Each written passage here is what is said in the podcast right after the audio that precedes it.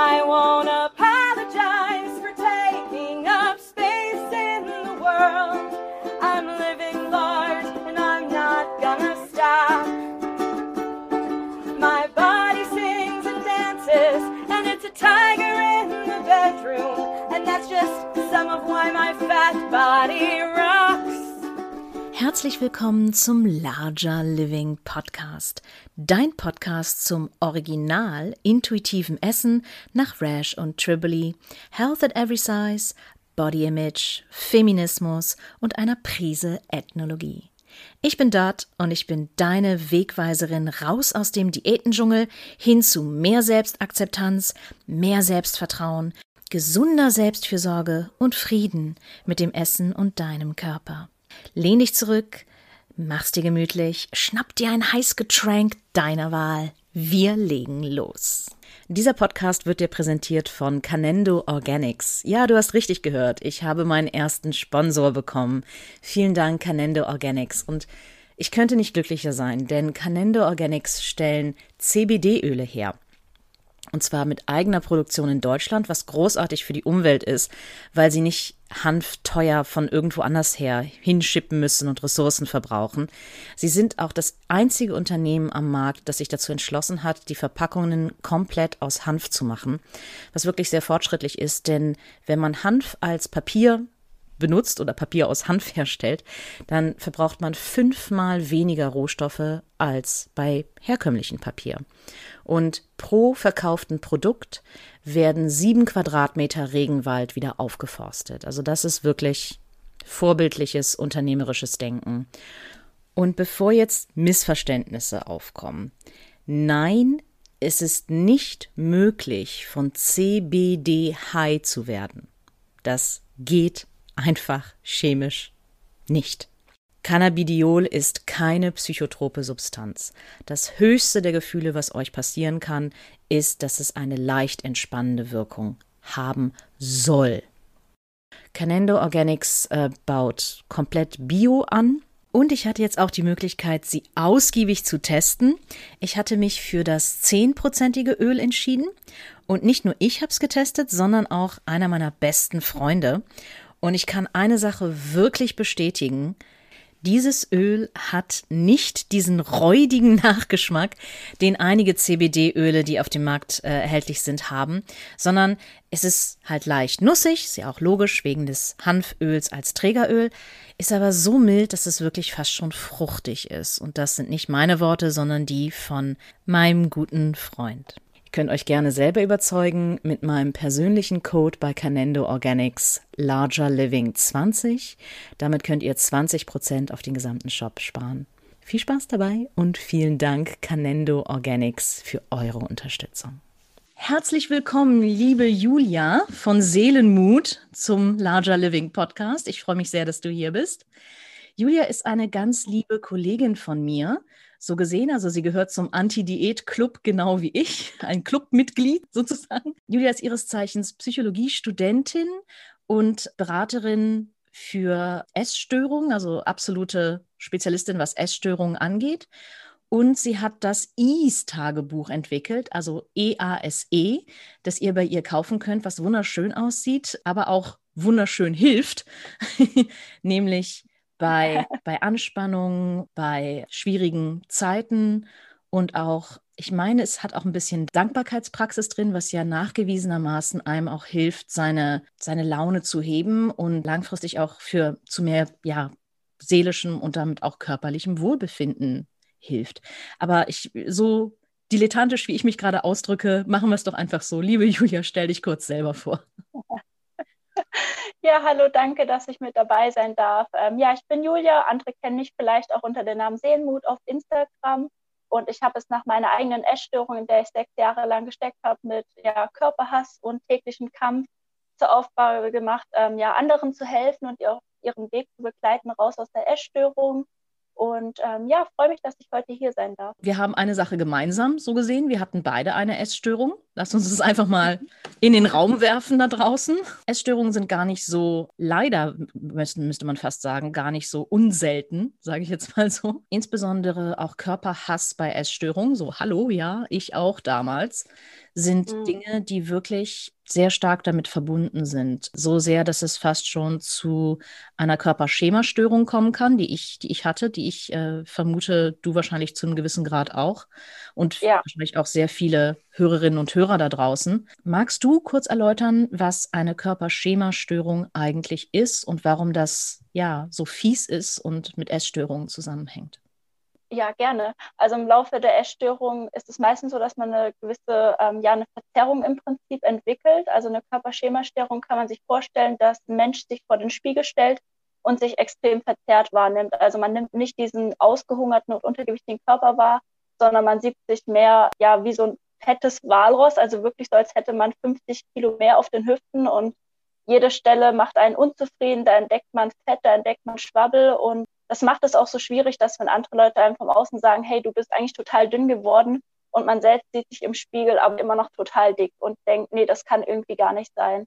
Das hängt auch so ein bisschen mit, einfach mit den ja, neurobiologischen Funktionen, sage ich jetzt mal zusammen, die halt verändert werden im Laufe der Essstörung, weil ähm, unter anderem auch zum Beispiel das Belohnungssystem gestört ist. Ja, diese Körperschemastörung ist ein großer Teil, den es auch später dann gilt, einfach aufzulösen um wieder so ein reales Bild von sich ähm, ja, wahrzunehmen und auch zu lernen, wo sind denn überhaupt meine Grenzen? Also wo fängt mein Körper an? Wo, wo hört überhaupt mein Körper auf? Ja, ich würde sagen, das ist ein langer Weg, seinen Körper wieder wirklich neu kennenzulernen und auch zu spüren.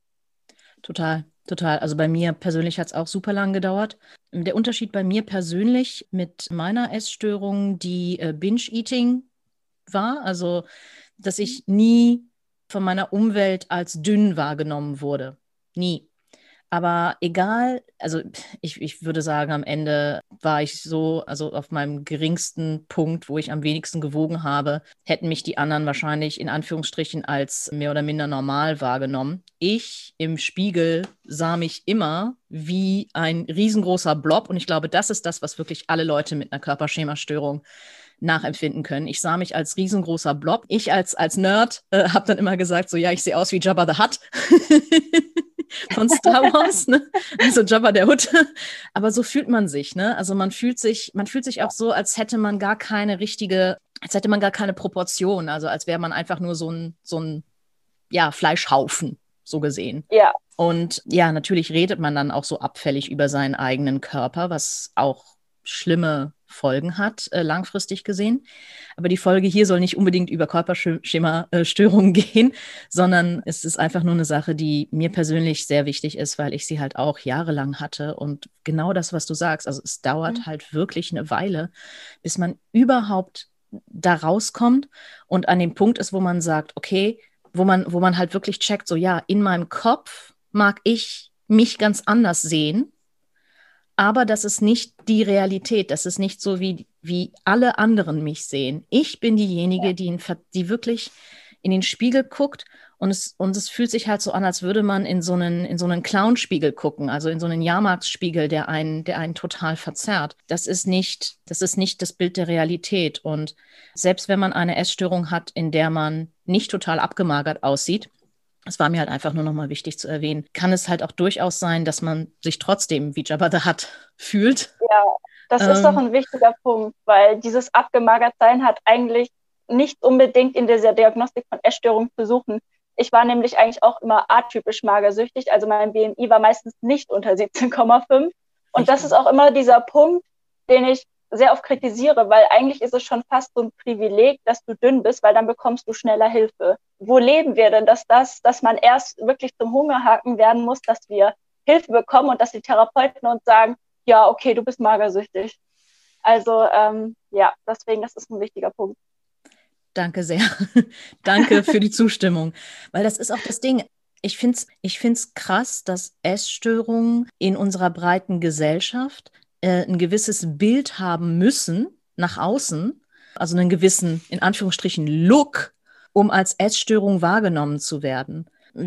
Ich bin mir sicher, du wirst mir beipflichten, wenn ich sage, dass eine Essstörung keinen gewissen Look hat.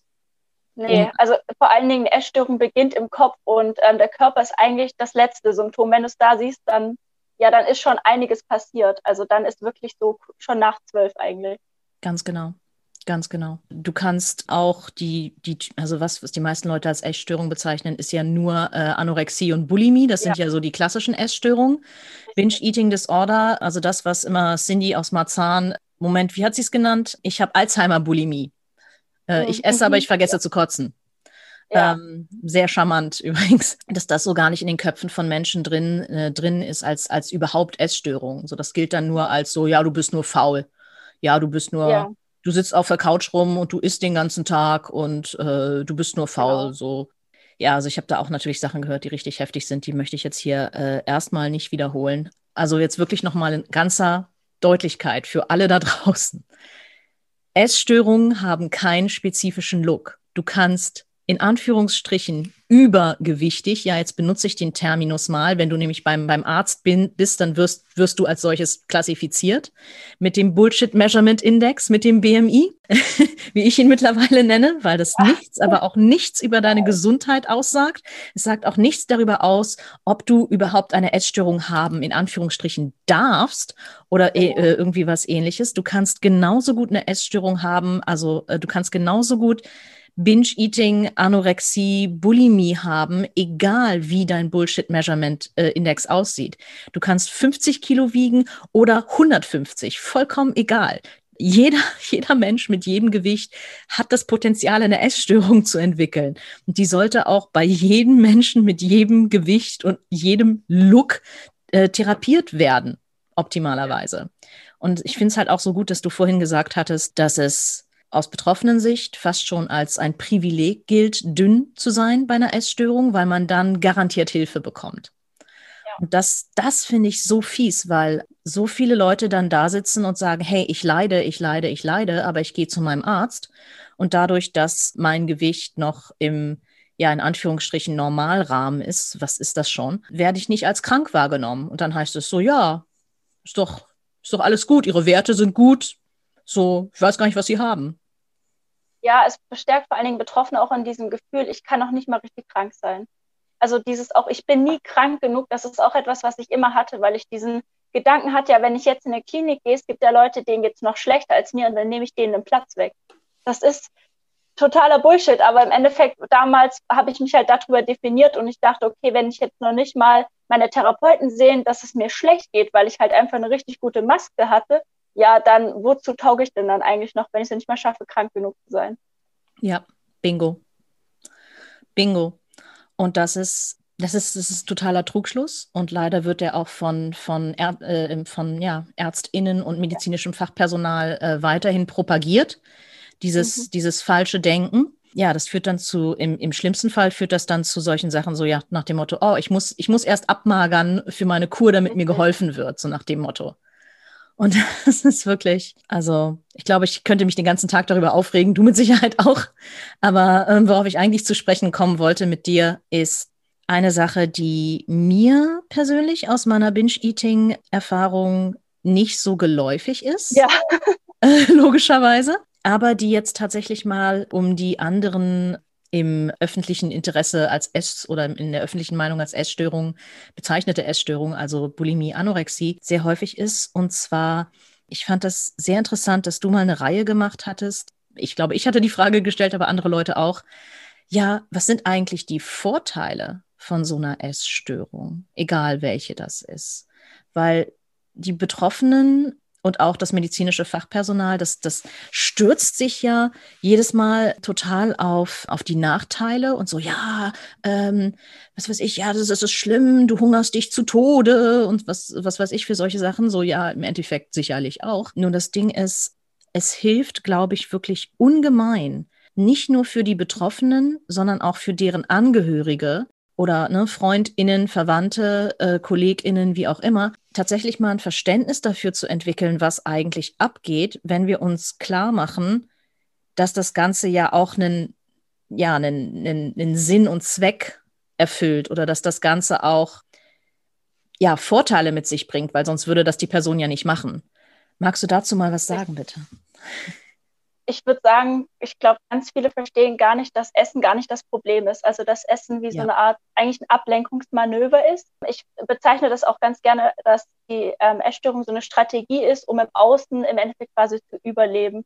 Weil meistens ähm, entwickeln wir die Essstörung, wenn wir irgendwann mal das Ziel hatten, zu überleben, weil wir als ja, als Menschen mit unserer Wahrnehmung, mit unserer Intuition abgelehnt worden sind und dadurch ja eine gewisse Leere natürlich entsteht, wenn wir nur noch die Realität unserer anderen akzeptieren und uns selber ablehnen, weil wir das Gefühl haben, so wie wir sind, bin ich falsch. Und ähm, ich würde sagen, Krankheitsgewinn kennt eigentlich, glaube ich, jeder. Zum Beispiel, wenn man mal erkältet war als Kind und man hatte Fieber oder so und die Mama kam dann mit Kakao ans Bett oder äh, man durfte den ganzen Tag zu Hause bleiben und man hat halt ein bisschen Aufmerksamkeit bekommen.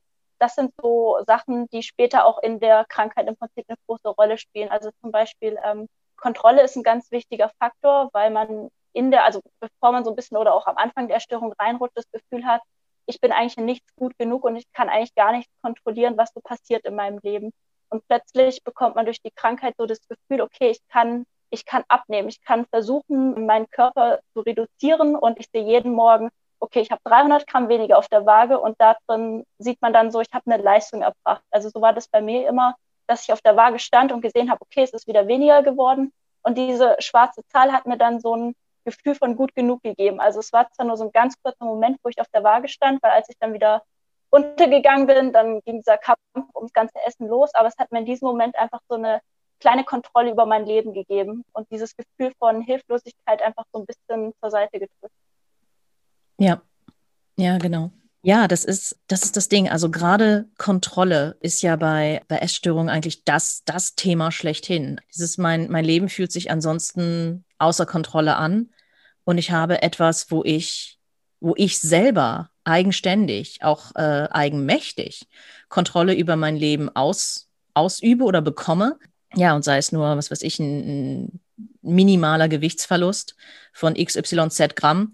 Das allein reicht schon aus, äh, um mich äh, durch den Tag zu tragen und Motivation zu bekommen und mein Leben anderweitig zu meistern. Also ne, die kleinen Erfolge im Leben so gesehen, auch wenn es eigentlich eine Sache ist, die einen langfristig kaputt macht, so gesehen. Beim Bingen ja, ist das natürlich ganz ein bisschen anders. Ein Tag, an dem man nicht binscht, ist dann der Tag, wo man, wo man irgendwas geschafft hat ein Tag, an dem man dann, das habe ich komischerweise nie so empfunden, aber ähm, einige äh, Menschen, die mit mir in der Selbsthilfegruppe damals waren, die auch ja, Binge-Eating hatten. Also ja, was ich so blöd finde, was es auf Deutsch bezeichnet wird, Esssucht. Also darüber können wir uns auch unterhalten, dass das total schwachsinnig ist. Es gibt keine Esssucht so gesehen, weil Essen nicht, nicht, nicht toxisch ist. Ja, klar, äh, emotionales Essen ist eine Sache, die so ein bisschen habituellen Suchtcharakter hat, aber da wirst du viel mehr wissen als ich und da können wir auch gleich drüber reden. Aber einige Leute aus der Gruppe meinten so, ja, ein, ein Tag, der positiv ist oder ein Tag, der mich positiv stimmt, ist ein Tag, an dem ich entweder gar nicht gebinged habe oder an dem ich so viel gebinged habe, dass ich dann wieder, ähm, dass es mir so schlecht wird, dass ich dann den Rest wieder, ähm, ja, auskotze oder halt erbreche, so nach dem Motto, oh ja, aber wenigstens habe ich die Kalorien ja nicht lange in mir, in mir behalten. Und das ist so fucked up, Einfach weil unsere Gesellschaft so fucked up ist in diesem Fall und halt dieses, dieses bescheuerte Schönheitsideal hat von je dünner, je besser. Und ähm, ja. also allein, was wir schon, was wir schon vorher gesagt haben, dass eine Essstörung überhaupt erstmal einen gewissen Look haben muss, um als Essstörung wahrgenommen zu werden. Und das auch auf der anderen Seite, weil es ist, es ist komisch und vielleicht, ja, vielleicht, vielleicht reden wir da mal kurz drüber als, als Brücke. Ja, haha, gar mhm. keine schlechte Idee, Doro. Was vielen Leuten nicht bewusst ist, ist, dass Binge-Eating auf der einen Seite und dann Anorexie, Schrägstrich, Bulimie so auf der anderen Seite der Medaille stehen. Diese Essstörungen haben so viel mehr gemeinsam, als die meisten Außenstehenden ja wissen oder auch denken würden.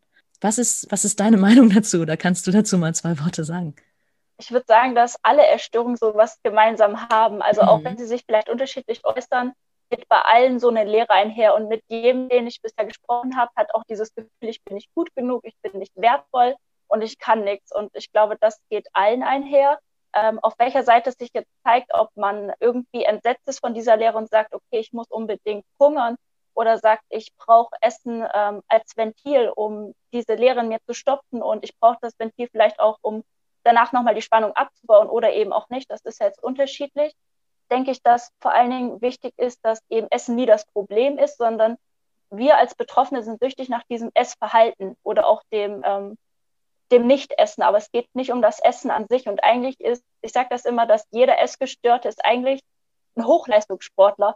Der beschäftigt sich den ganzen Tag mit Essen, mit Kalorien, mit der Waage, mit wann esse ich was, ähm, wann, um wie, welche Uhrzeit esse ich das, was habe ich jetzt noch im Kühlschrank, ja, kann ich das jetzt essen, wenn ich, ähm, also ich kenne das, ich hatte zum Schluss auch so ähm, bulimische Anfälle, wo ich dann gedacht habe, boah, in dem Supermarkt, da warst du gestern, da kannst du jetzt nicht nochmal diese Süßigkeiten einkaufen, da fragen die ja auch, wie viele Geburtstage hast du, also gehst du mal in einen anderen Supermarkt und solche Sachen. Also es ist ähm, wirklich ein Hochleistungssport, sich den ganzen Tag damit nur um dieses Thema Essen und nicht dick sein zu beschäftigen und auf der anderen Seite isst man gar nichts oder ähm, erbricht es sich, weil man es nicht erlaubt, dem Körper das ähm, zu geben. Also es ist wirklich ein Kampf, wirklich ein Kampf und es verbraucht unendlich viel Energie. Das ist ein unglaublich gutes Stichwort. Das verbraucht unglaublich viel Energie. Weil das ist, glaube ich, das, was den meisten Menschen nicht klar ist, wenn, wenn sie rauskommen tatsächlich oder wofür sie rauskommen. Aus, aus jeglicher Essstörung, egal was es ist. Für mich war es jetzt tatsächlich erst erstmal mit der Körperschemastörung, ähm, also ich habe zwei Sachen gemacht und du wahrscheinlich genauso. Für mich waren das so zwei nebeneinander laufende ja, Tracks oder nebeneinander laufende Aufgaben. Ähm, einmal natürlich ne, Frieden mit dem Essen, aber halt auch Frieden mit dem eigenen Körper. Das Erste, was ich gemacht habe, ist mir überhaupt klar zu werden, so nach dem Motto, nein, ich habe ein verzerrtes Bild und ich möchte dieses verzerrte Bild irgendwie auflösen. Und ich, ich, ich weiß kognitiv, dass das nicht der Realität entspricht, was, was ich da sehe im Spiegel. Aber ich habe immer noch diese unglaublich ja ablehnenden Gefühle dem gegenüber und ich habe immer noch so das Gefühl, so ja, das bin nicht ich oder das möchte ich nicht sein. Aber ich weiß, dass das mein Körper ist. Das ist ein Teil von mir, auch wenn ich diesen Teil von mir vielleicht nicht mag. So bin auch ich das. Der erste Schritt für mich persönlich war dann zu sagen, okay, dass ich muss es, ich muss, ich muss es nicht mögen oder ich muss, ich muss meinen Körper nicht mögen. Bei mir ist auch die Reise durchgegangen der, der Körperpronomen. Also am Anfang war es nur es, weil, ne, Jabba the Hutt. Dann wurde es, okay, er, mein Körper, ihn. Mittlerweile hat mein Körper das weibliche Pronomen. Mittlerweile nenne ich sie. Auch eine ganz, ganz interessante Reise, so mein Körper, sie. Ähm, aber das war, das war Teil meiner persönlichen Reise und das muss jetzt nicht, das muss jetzt nicht äh, jede Frau und Femme genauso machen. Für mich spiegelt das auch wirklich so diese, diese drei Hauptstadien, diese drei Stadien der Entwicklung. Also von ich hasse mich selbst zu ähm, okay, Waffenstillstand. Ich muss, ich muss mich selbst nicht wirklich mögen, aber es ist halt auch ein Teil von mir, ob ich es jetzt will oder nicht. Zu okay, so ein paar positive, so ein paar positive Ecken und Kanten hat mein Körper schon. Ich mag meine Augen zum Beispiel. Ich mag meine Lippen zum Beispiel. Ich mag, wie sich meine Haut anfühlt, äh, zum Beispiel. Also nur, nur die Weichheit der Haut, die finde ich ganz nice. Zu, ich mag bestimmte Sommersprossen oder ich mag meine Augenbrauen oder was auch immer. Bis hin zu, ach ja, eigentlich ist es ja ganz angenehm, einen Körper zu haben und dann auch ne, sich darauf zu konzentrieren, okay, mein Körper kann aussehen, wie mein Körper aussieht, ähm, aber durch meinen Körper bin ich in der Lage, Sinneseindrücke wahrzunehmen. Durch meinen Körper bin ich in der Lage, mich fortzubewegen. Zumindest die meisten von uns. Durch meinen Körper bin ich in der Lage, mit meiner Umwelt und mit meinen Mitmenschen zu interagieren. Das ist wundervoll. Mein Körper passt auf mich auf. Mein Körper sendet mir Signale, dass ich überlebe. Wundervoll. Und dann halt so ganz, ganz langsam zu, okay, auch eigentlich mag ich meinen Körper. Unabhängig davon, wie er dann aussieht.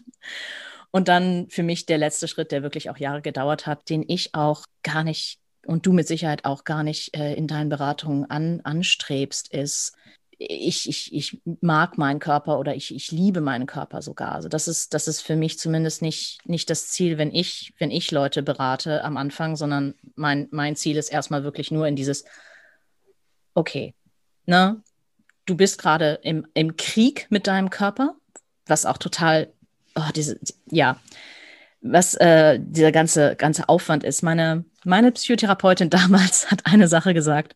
die würde ich jetzt auch gerne teilen wollen. Und zwar, sie meinte, also die Hörer sehen es jetzt leider äh, nicht, aber ich nehme meine, meine Handfläche und klopfe mir die ganze Zeit auf meinen Kopf, also auf mein Kronenchakra, ja, also die ganze Zeit auf meinen Scheitel und mache den hier.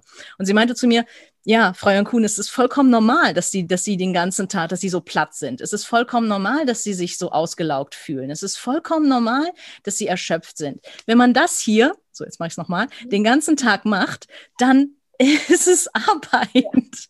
Sie glauben, sie haben keine Energie. Sie machen den ganzen Tag den hier. Was glauben Sie, wie viel Energie Sie haben? Und ich saß da, ich so, ja, aber ich habe doch gar keine. Ja.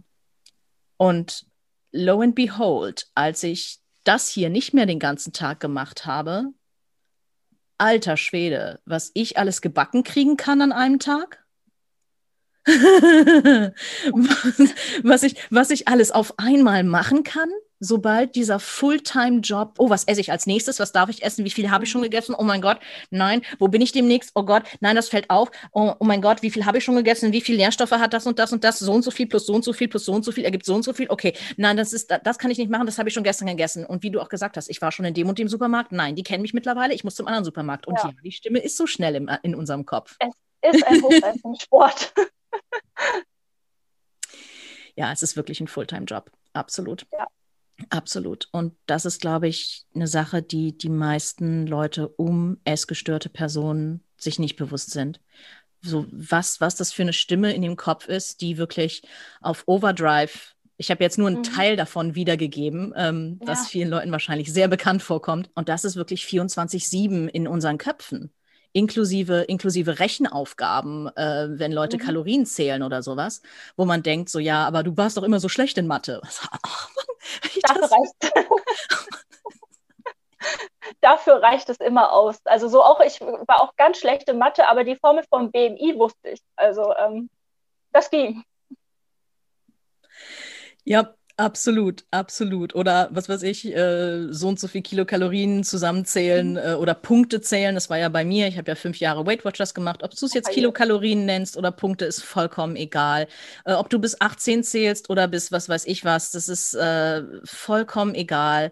Das ist, das hat, das hat nichts damit zu tun. Das ist alles und auch wirklich nochmal in aller, in aller Deutlichkeit, das ist alles gestörtes Essverhalten.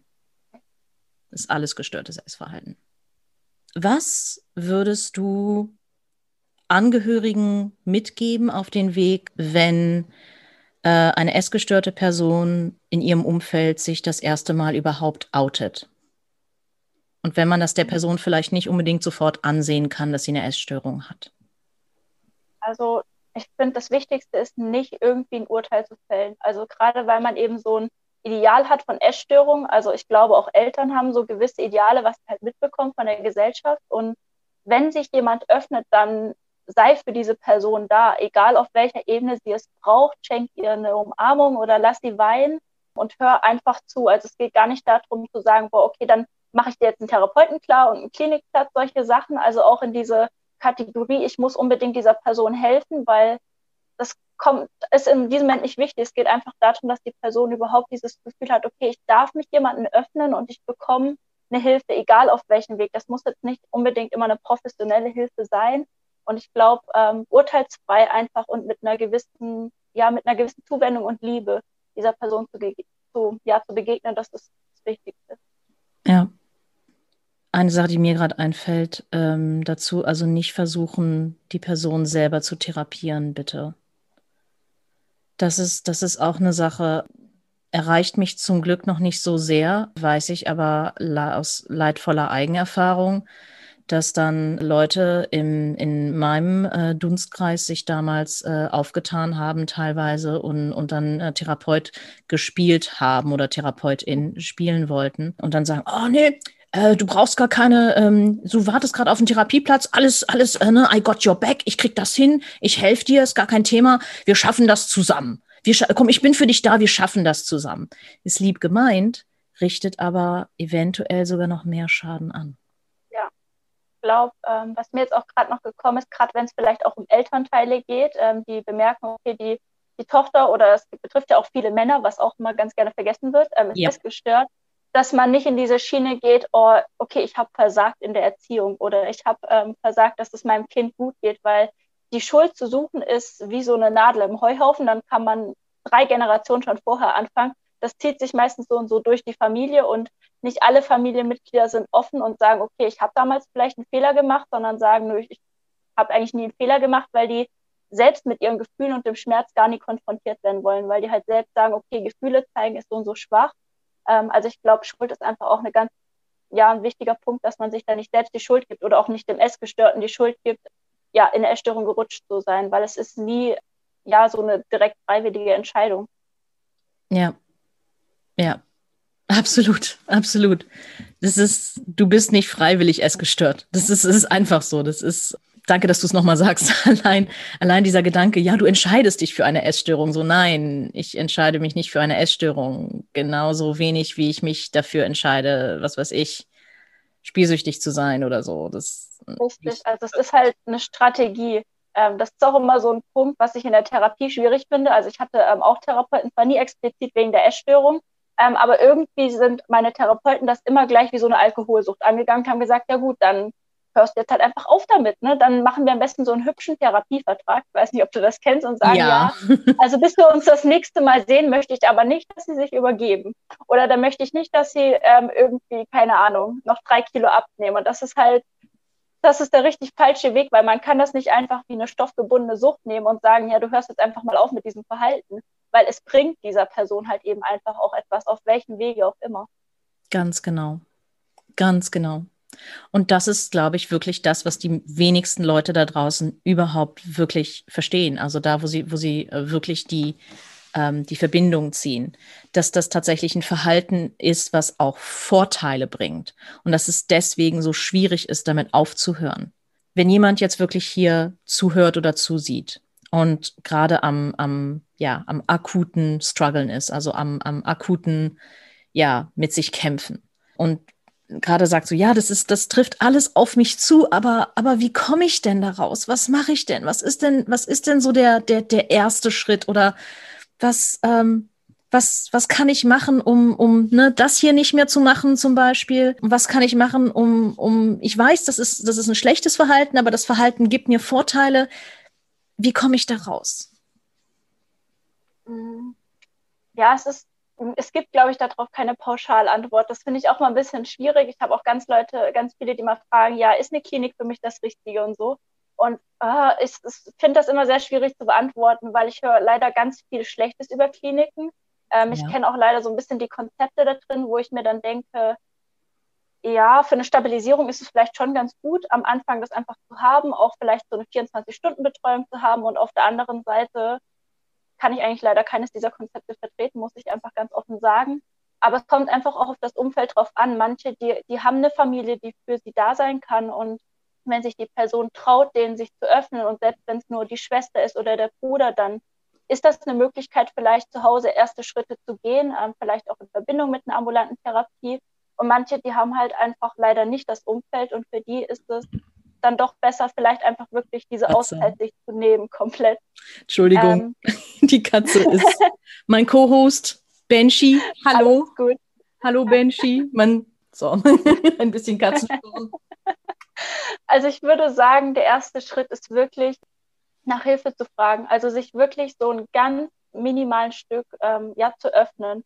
Also sich zu erlauben, okay, ich gestehe mir überhaupt ein, ich habe ein Problem, weil das habe ich ganz viele Jahre lang gar nicht gemacht. Ich habe immer gesagt, nö, wenn ich das Essen in den Griff bekomme, dann geht es mir auch wieder gut. Und das ist halt auch von mir selbst der Trugschluss gewesen, okay, das Essen mein Problem ist. Ich habe erst später begriffen, dass Essen eigentlich gar nie mein Problem war oder auch mein Körper nie das Problem war. Deswegen, ähm, ich glaube, sich selbst einzugestehen, zu sagen, okay, ich heute ist der 27. und genau heute hole ich mir Hilfe und nicht morgen, weil ich habe auch immer gewartet auf diesen Tag X, auf diesen Klickmoment und ja. auf diesen perfekten Tag, wo ich dann meine Kilo wiege und dann bin ich happy. Das wird halt nie kommen. Also den gibt es nicht. Es gibt immer nur das Jetzt, wo wir uns aktiv entscheiden können, was zu tun. Genau. Ganz genau. Und, und auch wieder, um, um auf die zwei Seiten der Medaille zu gehen, auch bei Binge-Eating, bei mir ist es so gewesen, so ja, komischerweise auch wieder genau, ne, eine gewisse Kilozahl. Oh, wenn ich die und die Kilozahl erreiche, wenn ich in die und die Konfektionsgröße passe, dann habe ich alles erreicht. Wenn ich dann, ne, ich muss nur mich zusammenreißen, ich muss nur, kommt einem bekannt vor, ne? Ich muss nur es schaffen irgendwie und dann, dann bin ich glücklich, dann sonst was. Und je näher ich dieser Zahl gekommen bin, also ja, ich war leider, leider nie an dieser Zahl, aber ich glaube, selbst hätte ich diese Zahl erreicht, das wäre kein, kein Unterschied gewesen. Ich habe auch Leute kennengelernt, die diese Zahlen dann erreicht hatten, ähm, egal welche das waren, auch egal ob Mann, Frau oder irgendwer, äh, irgendwer dazwischen. Oder äh, jemand, der sagt so, nö, Geschlechter sind für mich total blöd, jede Person so gesehen. Es ist wirklich, auch selbst wenn du diese, diese Ziele erreichst, sitzt du dann da und es ist immer noch nicht genug. Und dann fragst du dich ja, was jetzt? Weil du so daran gewöhnt bist, halt dieses, dieses Kleinmachen zu, zu, zu machen oder halt dieses, diese extreme Kontrolle über dein Leben auszuüben und dieses extreme, ähm, halt immer so, ne, was, was ist als nächstes so? Äh, welcher Schritt als nächstes? Welches Ziel als nächstes? Ja, je, je mehr ich mich daran genähert hatte damals, desto schlechter ging es mir. Mhm. Oh mein Gott, ich war so so, ich habe mich so furchtbar gefühlt die ganze Zeit. Die ganze Zeit. Ich wurde von außen gelobt und das ist eigentlich auch das, was sehr häufig vorkommt. Ich wurde von außen gelobt dafür, dass ich ja so toll aussehe. Oh, Dorothee, du hast ja so eine tolle Figur, hast ja so super abgenommen, ja. Innen drin habe ich, ich habe nur gelitten. Ich habe ja. nur, nur gelitten. Mir ging es so dreckig. Ich habe meinen eigenen Körper nicht mehr gespürt. Schräg, äh, äh, Schrägstrich Körperschemastörung. Ich habe auch, gen genau wie du sagtest, ganz am Anfang, ich habe ich hab jegliches Gefühl für meine Körperproportionen im oh. Raum ähm, verloren. Also ich wusste wirklich nicht, wo ich anfange und wo ich, wo ich aufhöre. Ich bin auch ständig in irgendwas reingelaufen. Upsa. ich wollte nur kurz gegen den, den, Tisch donnern, aber das war jetzt dann doch ein bisschen zu viel. Ja, Quod erat. Ich bin ständig gegen irgendwas gedonnert. Ich habe ständig blaue Flecken gehabt. Äh, ich habe mir äh, so oft meine Arme an den Türklinken gestoßen und solche Sachen, weil ich einfach dran, dran vorbeigelaufen bin und solche Sachen und, und, und absolut kein, kein Gefühl dafür hatte. Und erst als als ich zurück in meinen Körper gekommen bin, und das hat wirklich eine ganze Weile gedauert und ging halt auch über diesen Waffenstillstand, hat das aufgehört? Ja, erst, erst dann konnte ich überhaupt mit diesem, mit diesem, ja, ich mache wieder diese, diese, diese Geste, also mit diesem mich runtermachen, ähm, so halbwegs aufhören, weil sich dann so langsam, dadurch, dass ich jeden Tag mir hab wiederholen lassen und es auch wiederholen habe, ich habe einen normalen Körper. Das ist mhm. normal, was ich habe. Das ist kein Jabba the Hutt, das ist kein Blob, das ist kein, kein monströses Etwas, das ist kein Alien, das ist ein normaler Körper. Das ist normal. Auch wenn es mhm. mir jetzt nicht so vorkommt, das ist ein normaler Körper. Ich versuche jetzt so gut wie es geht, dafür, für meinen Körper zu sorgen wieder, wieder zurückgeschlagen, entschuldige, kleinen, kleinen Haken geschlagen. Äh, Nö, alles gut. Ich glaube, das verdeutlicht einfach auch den anderen, wenn man eben jetzt nicht von der klassischen Magersucht betroffen ist, wie sieht es denn aus, wenn ich eben ja hochgewichtig bin oder wenn ich eben nicht diesen Hungerhaken bin. Und ich glaube, ähm, wenn man vielleicht jetzt schon weiter ist und sagt, okay, ich bräuchte mehr so eine, so eine Reflexionsfrage für mich selbst, ähm, fand ich es immer hilfreich, sich zu hinterfragen, wozu dient mir das Essen eigentlich oder wozu ja. dient mir das Hungern? Also warum mache ich das in diesem Moment? Und selbst am Anfang, wo ich noch nicht so viel über mich musste, ähm, selbst meine Gefühle eigentlich total dissoziiert, also total abgespalten von mir gefühlt habe, habe ich gemerkt, okay, wenn ich jetzt ähm, hungere, und ich hatte das ähm, auch dieses Gefühl, je weniger von mir selbst da war, also sowohl von meinem Körper als auch vom, vom seelischen her, desto sicherer fühlte ich mich, desto mehr das Gefühl, okay, ich schütze mich irgendwie. Also ähm, vereinfacht ausgesprochen, ich konnte damit meinen Schmerz so unter so einem Deckel halten. Ja. Also ähm, vor allen Dingen dieses Gefühlsproblem. Auch ich glaube, das ist ganz wichtig, dass wir total abgetrennt leben in der Erstörung von unseren Gefühlen und dieses Essen oder eben das Hungern brauchen, um diesen Schmerzkörper, der so unendlich groß ist. Es ist eigentlich wirklich dieses, ähm, auch diese Todesangst, dass wir davor so eine riesige Angst haben, da reinzugehen, dass wir diese, dieses Verhalten einfach brauchen, um das 24 Stunden lang am Tag von uns irgendwie so fernzuhalten. Ja. Ja, total. Total. Und, und das ist es auch. Das ist auch dieses, wie gesagt, auch wieder, auch wieder von der anderen Perspektive aus. Ich habe damals Gedanken gehabt, von wegen mein, mein, mein wunderschöner Geist, weil ich, ich mochte meinen Charakter wenigstens, immerhin. Okay, immerhin. Ähm, immerhin. Ich mochte meinen Charakter wenigstens und ich dachte mir so, ja, ne, mein, mein wunderschöner Geist, mein Charakter, mein Intellekt können nicht in diesem, in diesem ekligen, widerlichen, furchtbaren Körper leben. Ja, und das war dann so dieses langfristige, dass dann diese Trennung stattgefunden hat, so dieses, das, das kann doch wohl nicht ich sein, wurde dann später zu, ja, das bin nicht ich. Mhm. Und deswegen war dann der Schritt zurück, nee, nee, das, das bin ich. Und dann später, ja, das kann durchaus ich sein. Und das ist auch gut so. Und das hat für, für, für mich eine ganze Weile gedauert. Und das ist auch nochmal wirklich in aller Deutlichkeit, mein, meine Essstörung ist jetzt in das andere Extrem gewandelt, aber ich hätte genauso gut in meiner Vergangenheit in das andere Extrem rüberkippen können. Und du wahrscheinlich auch. Also das ist, ich hätte genauso gut Anorekt, äh, Anorektikerin oder Bulimikerin werden, in Anführungsstrichen, als ob das eine Karriere wäre, nein, äh, werden ja. können. Also es wäre genauso gut ins, ins andere Ende gegangen. Das ist wirklich, ich weiß auch ehrlich gesagt nicht, was da dran hängt, da, was die Faktoren sind, äh, dass das eine das eine wird und das andere das andere. Letztendlich ist es eine Essstörung und Essstörungen, wie du bereits gesagt hast, sind letztendlich alle irgendwo gleich zu einem gewissen ja. Teil, zu einem gewissen Teil. Äh, glaub, oh. Das ist auch ein wichtiger Punkt, ähm, um das ähm, vielleicht auf dieses Thema Suchtpotenzial nochmal einzugehen, weil gerade wenn du sagst, hm, ich hätte eigentlich auch in die andere Richtung gehen können, bei mir war es so, dass ich am Anfang auch das nicht verstehen konnte, warum ähm, habe ich dieses Problem mit dem Essen. Und mhm. bei mir ist das ja zum Schluss, hat sich das so ein bisschen verlagert in so eine bulimische Richtung. Dann hat sich in der Orthorexie gezeigt, also in ganz vielen verschiedenen Gesichtern. Und ich glaube, wenn man das auch gar nicht richtig bearbeitet in der Therapie, warum ähm, dient mir das, wozu dient mir das Essen, warum ist das meine Strategie, dann fällt man auch später vielleicht in eine Binge-Eating-Störung oder eben in eine Sportsucht. Also diese Essstörung hat leider ganz, ganz, ganz viele Gesichter und es gilt wirklich darum, diese Wurzel aufzulösen, weil ansonsten fällt man immer wieder zurück, egal in welche Sucht. Ähm. Das ist ein super, das ist ein super, super Punkt und, und auch super Segway. Vielen Dank. Gerne. ähm, ja, weil es, weil es ist wirklich so. Es ist, es ist wirklich so. Es ist, es hat wirklich viele Gesichter und der Kern ist so dieses, ich fühle mich nie gut genug mein Leben ist, ist außer Kontrolle, ich werde ständig kritisiert oder ich muss mich um so viele verschiedene tausend Dinge kümmern und ich sehe nirgendwo Fortschritte, also mache ich mir meine eigenen Fortschritte teilweise oder halt auch so dieses, ich fühle mich, ich fühle mich so furchtbar, ich fühle mich so leer, ich will diese Leere stopfen oder ich fühle mich so ungeliebt, das einzige kleine bisschen Liebe äh, was ich am Tag bekomme, ist das, was ich mir selber gebe, ist die Kontrolle dann, die ich über mein eigenes Leben habe, nämlich dass ich mir selber Liebe schenken kann, dann in Form von Essen. Und wie du ganz richtig auch sagst, das Essen ist niemals das Problem. Das Essen selber ist niemals das Problem. Niemals. Egal in welche Richtung es geht.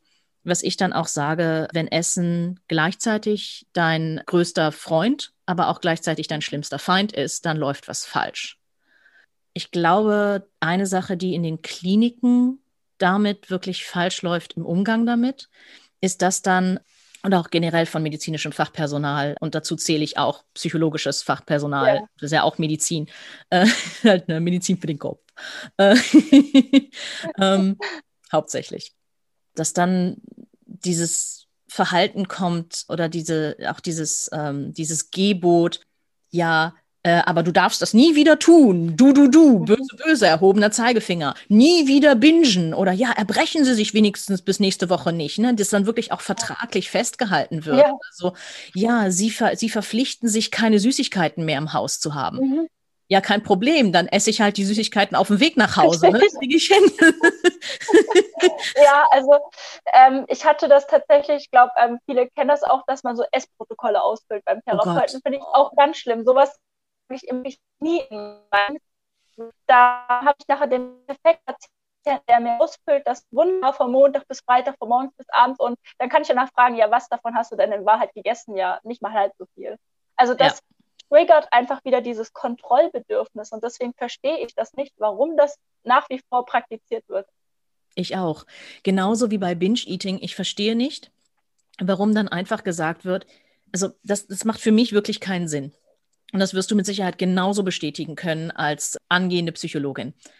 Die Antwort auf einen wahrgenommenen Kontrollverlust, der ja, ne, ich, ich, mein Leben ist außer Kontrolle, ich muss es kontrollieren, egal, egal welche Ausprägung das jetzt hat. Mein, die Antwort auf einen wahrgenommenen Kontrollverlust kann nicht eine exzessive, ein exzessives Mehr an Kontrolle sein. Es macht ja. einfach keinen Sinn. Das macht ja. wirklich keinen Sinn. Weil, wenn, wenn mein, Pro mein wahrgenommenes Problem Kontrollverlust ist, dann hilft es ja nicht, noch mehr Kontrolle obendrauf zu packen.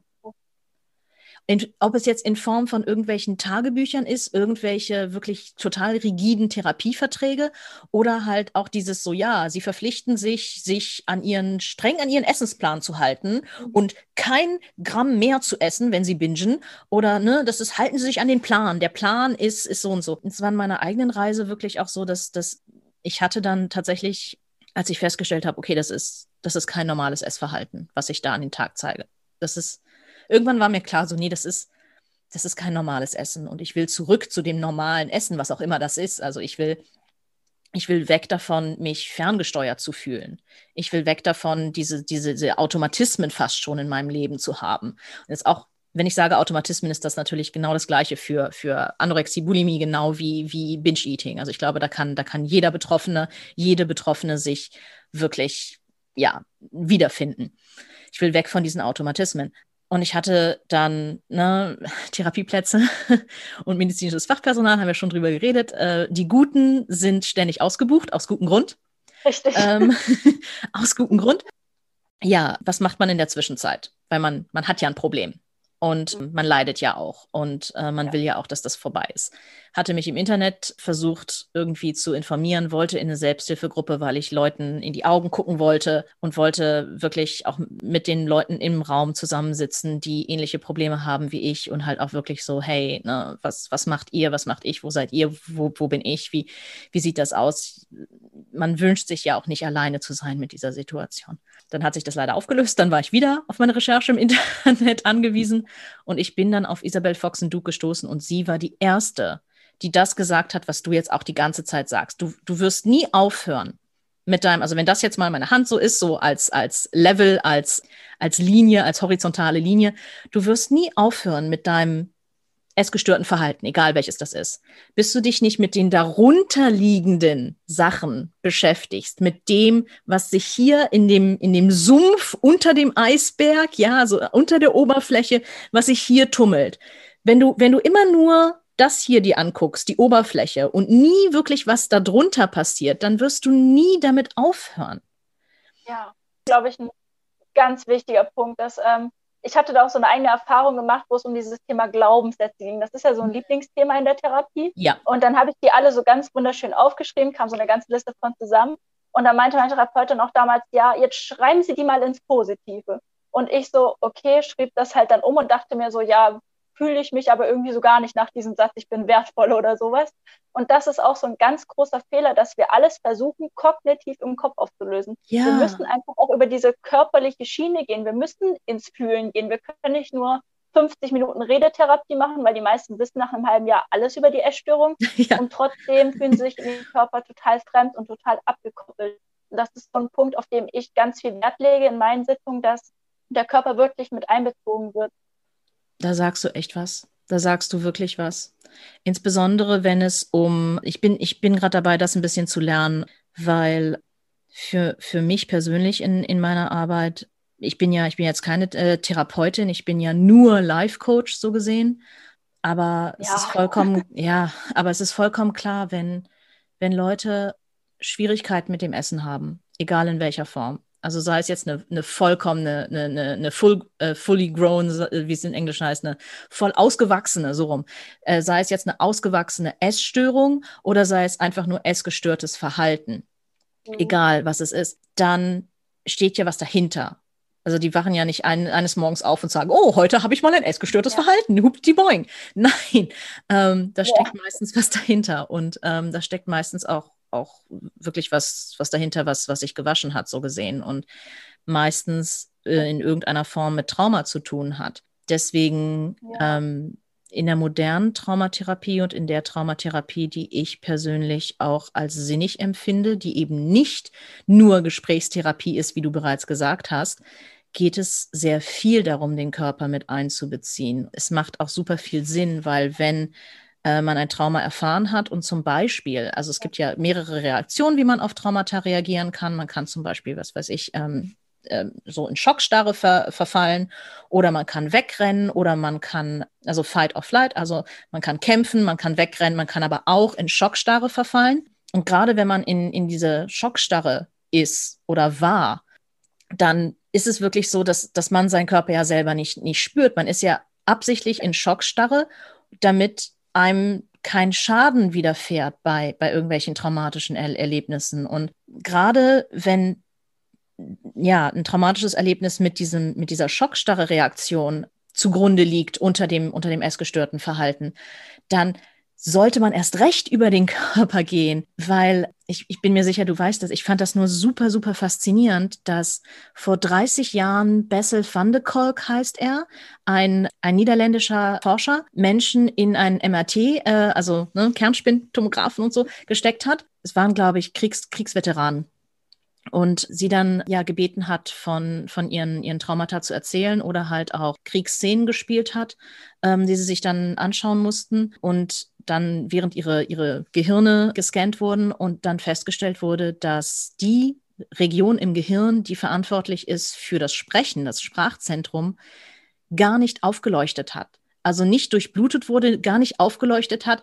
Und das heißt halt wirklich so, wenn du akut in dieser Traumasituation bist, die du dann natürlich auch, wenn das Trauma nicht aufgearbeitet wird, immer und immer wieder durchlebst, dann kannst du nicht reden. Du bist, du bist nicht ja. in der Lage zu reden, weil dein Sprachzentrum nicht aktiviert ist. Das war für mich so, boom, okay, riesen, riesen Mindblow, wusste ich so gesehen noch nicht, habe ich nicht in der Schule gelernt, lernt kaum jemand von uns in der Schule, wäre mal schön Leuten in der Schule beizubringen, ganz ehrlich. Und dann halt auch zu sagen, so ja, wenn es um solche Sachen geht, hilft es wirklich nicht zu reden, weil dann Reden nicht möglich ist. Mhm. Und das ist genau das. Also diese, diese ganzen so, ja, 50 äh, Minuten Gesprächstherapie, wir reden jetzt mal über ihre Essstörung, ja, mhm. schön und gut. Dann kommt, vielleicht kommt ja. man ein bisschen weiter, ja, keine Frage, aber man kommt eben auch nur so weit. Man kommt nur ja. so weit. Und das ist, das ist genau das. Also ja, äh, du bist mir da mehrere Schritte voraus, logischerweise. ja, Aber da sehe ich tatsächlich auch, dass, dass, dass ich irgendwann hin, hin muss und auch schon teilweise hingehe. Ich nenne mich bei Weitem nicht Expertin, würde ich, würde ich niemals tun. Aber das ist, das ist wirklich, man muss den Körper mit einbeziehen, wenn ja. das Ziel es ist, tatsächlich irgendwann auch Frieden mit dem eigenen Körper zu schließen. Ganz einfach. Ja, ähm, ich glaube auch in Bezug auf das Trauma, also das ist auch so eins meiner Lieblingsthemen tatsächlich. Oh, schön. Ähm, also ich ähm, bin auch gerade noch in der Weiterbildung zum Traumafachberater, weil ich dieses Thema wirklich so interessant finde. Und ähm, der Körper erinnert sich immer. Also ich merke das auch immer mal wieder im Alltag selbst, wo ich habe auch schon ganz vieles aufgelöst und auch ich merke immer wieder, okay, da bin ich noch verletzt, da reagiert mein Körper vor allen Dingen er reagiert, anstatt dass ich agiere. Also ich werde von irgendwas getriggert im Außen und das kann nur eine blöde Aussage sein von einer Freundin oder ich komme wieder in dieses Gefühl, wo ich eben früher mal als kleines Kind erlebt habe und schwupps ist mein Körper in Hochspannung. Ich glaube, bei dem Punkt ist es auch ganz wichtig, dass viele auch so ein Problem damit haben, sich zu entspannen. Also ich habe ganz viele, die ja. sagen, ich muss den ganzen Tag machen, ich muss tun. Und wenn ich nach Hause komme, das ist auch so ein Punkt, warum abends vor allen Dingen so Fressattacken kommen und auch die ähm, Erbrechen, weil das der Punkt ist, wo unsere ganze Kompensation wegfällt über den Tag und plötzlich knallt unser System von einer extrem Hochspannung nach ganz unten. Und das ist dann der Punkt, wo wir nur noch reagieren können. Und da greifen wir dann halt auf unser Ventil zurück. Und wenn unser Körper gelernt hat, okay, ähm, ich kann mich über Essen entspannen oder ich kann mich über Erbrechen entspannen, dann, dann mache ich das auch. Also das ist dann halt wie so ein Automatismus. Genau. Und ähm, das wieder langsam zu lernen, auch dieses, okay, wann komme ich überhaupt in so eine angenehme Form von Entspannung und wann bin ich eigentlich schon am Dissoziieren? Also wann ähm, fühle ich mich eigentlich schon wieder so komplett ja schwerelos so ein bisschen in diese Richtung? Also da lege ich auch ganz großen Wert einfach darauf, dass ich gemeinsam so meine Leute mit an die Hand nehme und wirklich Übungen zeige, wie kann ich denn jetzt meine Grenzen wieder spüren lernen? Wie kann ich überhaupt einen Bezug bekommen ähm, zu meinem Körper ein? Also dass der Schwerpunkt schon auch natürlich auf dem Rehen liegt, weil anders geht natürlich nicht, aber eben nicht nur, dass es einfach auch manche Sitzungen gibt, die wirklich nur auf den Körper drauf abzielen und manche Sitzungen gehen dann vielleicht einfach wieder mehr an, an die Ursachen, an die Wurzel, dass das einfach so ein, ja, so ein Gleichgewicht ist. Ja, ja, total. Ist auch, ist auch ein schöner, äh, schöner Rückblick auf die, die, Lösung, die Lösung für ein wahrgenommenes Kontrollverlustproblem ist nicht noch mehr mhm. Kontrolle, mhm. sondern eben Entspannung. Ja. Genau. Sondern eben Entspannung. Was ich, was ich dann auch sage, ist so, ähm, wer bin ich, dass ich dir deine, dein Netz und deinen doppelten Boden wegnehme? Also wenn, wenn, wenn jetzt mhm. jemand kommt zu mir, hauptsächlich was Bingen, Bingen angeht, weil ich da natürlich selber mehr Erfahrung habe als bei, als bei Anorexie, Bulimie oder Orthorexie, aber vollkommen egal. Also ob es jetzt, jetzt mehr Essen ist oder eben äh, weniger und oder Erbrechen, vollkommen egal, was es ist. Ähm, wer bin ich, dass ich dir dein, dein absolutes Netz und doppelten Boden an, an äh, Selbstfürsorge, so blöd das auch klingt, weil ja. es ist eine Form der Selbstfürsorge. Ja. Es ist vielleicht eine, eine destruktive Form der Selbstfürsorge, aber es hat, es hat Selbstfürsorge, ja, Motivation oder es, es, es ist auch eine Form der Selbstfürsorge. Wer bin ich, dass ich dir eine, ja, wie heißt das, Coping, Coping-Mechanismus, eine Gott, Strategie. Ah, du sagst auch immer Strategie, aber wie heißt es denn jetzt ja. wirklich? Ähm, ähm, naja, Coping ist ja im Prinzip eine Bewältigungsstrategie. Genau, Bewäl Dankeschön. Ja. Wer bin ich, dass ich, vielen Dank. Wer bin ich, dass ich dir eine Bewältigungsstrategie wegnehme, die für dich funktioniert und die dein, dein, dein quasi dein, dein letztes Mittel der Wahl ist? Wenn wirklich mhm. fünf vor zwölf ist bei dir, egal was du machst, wer bin ich, dass ich dir dann deine Bewältigungsstrategie, dein SOS-Mittel wegnehme? Deswegen macht, deswegen finde ich auch diese ganzen Klinikengeschichten mit so, ja, du, du, du, nein, nie wieder, so schlecht, weil mhm. die führen nur zu noch mehr Schuld und Scham. Einmal das. Und zweitens nehmen sie einem auch die, die absolute Notfallstrategie weg, anstatt zu sagen, wir nehmen das nicht weg. Niemals. Mhm wir packen obendrauf. Wir packen ja. einfach obendrauf. Wir packen oben genau. drauf, wir gucken uns andere Sachen an, die möglich sind, die vielleicht auch schon ein bisschen früher möglich sind, die, die möglich sind, wenn, wenn du so merkst, so, oh, die Anspannung fängt gerade erst an oder äh, dich ertappst, äh, was weiß ich, äh, am Tag, dass du wieder anfängst zu knirschen zum Beispiel mit dem, mit dem Kiefer oder dass du anfängst, deine, deine Fäuste zu, zu ballen oder dass du anfängst, äh, deine Haut zu kratzen zum Beispiel, solche Geschichten, ne? solche nervösen Übersprungshandlungen. Ja. Und solche Geschichten. Was, was, können, was kannst du da machen, um die Anspannung rauszunehmen, egal was es ist? Und wenn es ist, dass du Termine absagst, auch eine Entspannungslösung im Übrigen. Ja. oder und wenn es ist, wenn du einfach mal fünf Minuten, was weiß ich, Kaffeepause machst oder so, oder wenn du, wenn du einfach mal rausgehst, tief durchatmen, bewusst für ein paar Atemzüge oder es gibt genügend Entspannungstechniken, die, die da sind. Ich will jetzt auch nicht alle aufzählen, weil sonst würde ich auch zu viel meiner Trade Secrets weggeben. nee, ich glaube, das ist ein wichtiger Punkt. Also dieses Thema Ruheinseln im Alltag ja. schaffen. Das ist auch was, wo ich ganz am Anfang mitarbeite. Also wirklich überhaupt, auch wenn man eine 50-Stunden-Woche hat, okay, wo kann ich Pausen einplanen, wo kann ich so eine Me-Time einplanen, wo kann ich wirklich ich sein einfach auch. Genau, es ist so, so wichtig. Es ist so, so wichtig, auch einfach mal loszulassen im Alltag zwischendurch. Egal was es ist und nicht nur, wenn man, was weiß ich, zur Toilette muss oder, oder eine, eine fünf Minuten Kaffeepause macht als Beispiel. Aber ähm, ich habe KlientInnen, äh, die selbst das nicht schaffen mit der fünf Minuten Kaffeepause. Die, die wirklich, mhm, das Kenn ist auch. nicht so krass. Ja. Und Kotsche? Willst du wieder Co-Host sein? Meine Stimme hört sich wahrscheinlich etwas anders an. Also meine Katze geht sehr stark über meine Stimme. Und wenn ich anfange, Anspannung zu zeigen, dann kommt die an, beißt mich ein kleines bisschen in meinen Arm, so nach dem Motto, komm, jetzt reiß dich zusammen oder ist nicht so schlimm, wach auf. Also ich weiß nicht, jeder, nicht jeder hat den Luxus, eine solch sensible Katze zu Hause zu haben, die einen ja. daran erinnert, im Alltag zu entspannen. Meine Katze ist ähm, ja mein mein Aufpasser so gesehen. Cool, so eine kleine Therapiekatze. Das ist wirklich, nee, wirklich jetzt, ne? Also es ist kein, kein ja. Scherz. Ich habe hier echt eine Therapiekatze zu Hause. hätte ich, hätte ich nie gedacht, ja. Hätte ich wirklich nie gedacht. Ah, das war der Katzenschwanz, Entschuldigung. Am Mikro. Danke, Banshee. Genau, Entspannung. Entspannung im Alltag. Mega, mega wichtig für alle von uns. Nicht bloß für Leute mit Essstörungen, aber ähm, besonders, besonders für Leute mit Essstörungen oder gestörtem Essverhalten besonders. Magst du äh, noch was erzählen über das Ease-Tagebuch, was ich ganz am Anfang angesprochen hatte? Das interessiert mich nämlich jetzt brennend. Was ist das? Kann ich gerne machen. Was, ähm, was schafft das? Ja, also das Ease-Tagebuch ist ein geführtes Tagebuch oder ein Reflexionstagebuch. Es geht ähm, über drei Monate und jeder Monat ist einem bestimmten Thema gewidmet. Also der erste Monat betrifft das Thema Selbstwirksamkeit. Der zweite Monat geht es dann um das Körperschema, also wirklich auch, wie kann ich Verbindung zu meinem Körper aufbauen. Also es ist immer so, dass ein kleiner Wissensinput einfach zu dem Thema, ähm, aber einfach geschrieben, mitgegeben wird. Und es gibt dann jeden Tag im Prinzip Fragen, die einfach wiederkommen, wo zum Beispiel das Thema Dankbarkeit mit drin ist. Und dem Monatsthema entsprechend gibt es dann gewisse Übungen, die man zu Hause machen kann. Sowas wie den Körper abklopfen, sowas wie einen Baum zu zeichnen mit seinen Stärken, mit seinen Ressourcen. Ähm, das sind solche Übungen zum Beispiel. Und das dritte Thema ist dann der Emotionsregulation gewidmet. Also so ist das aufgebaut.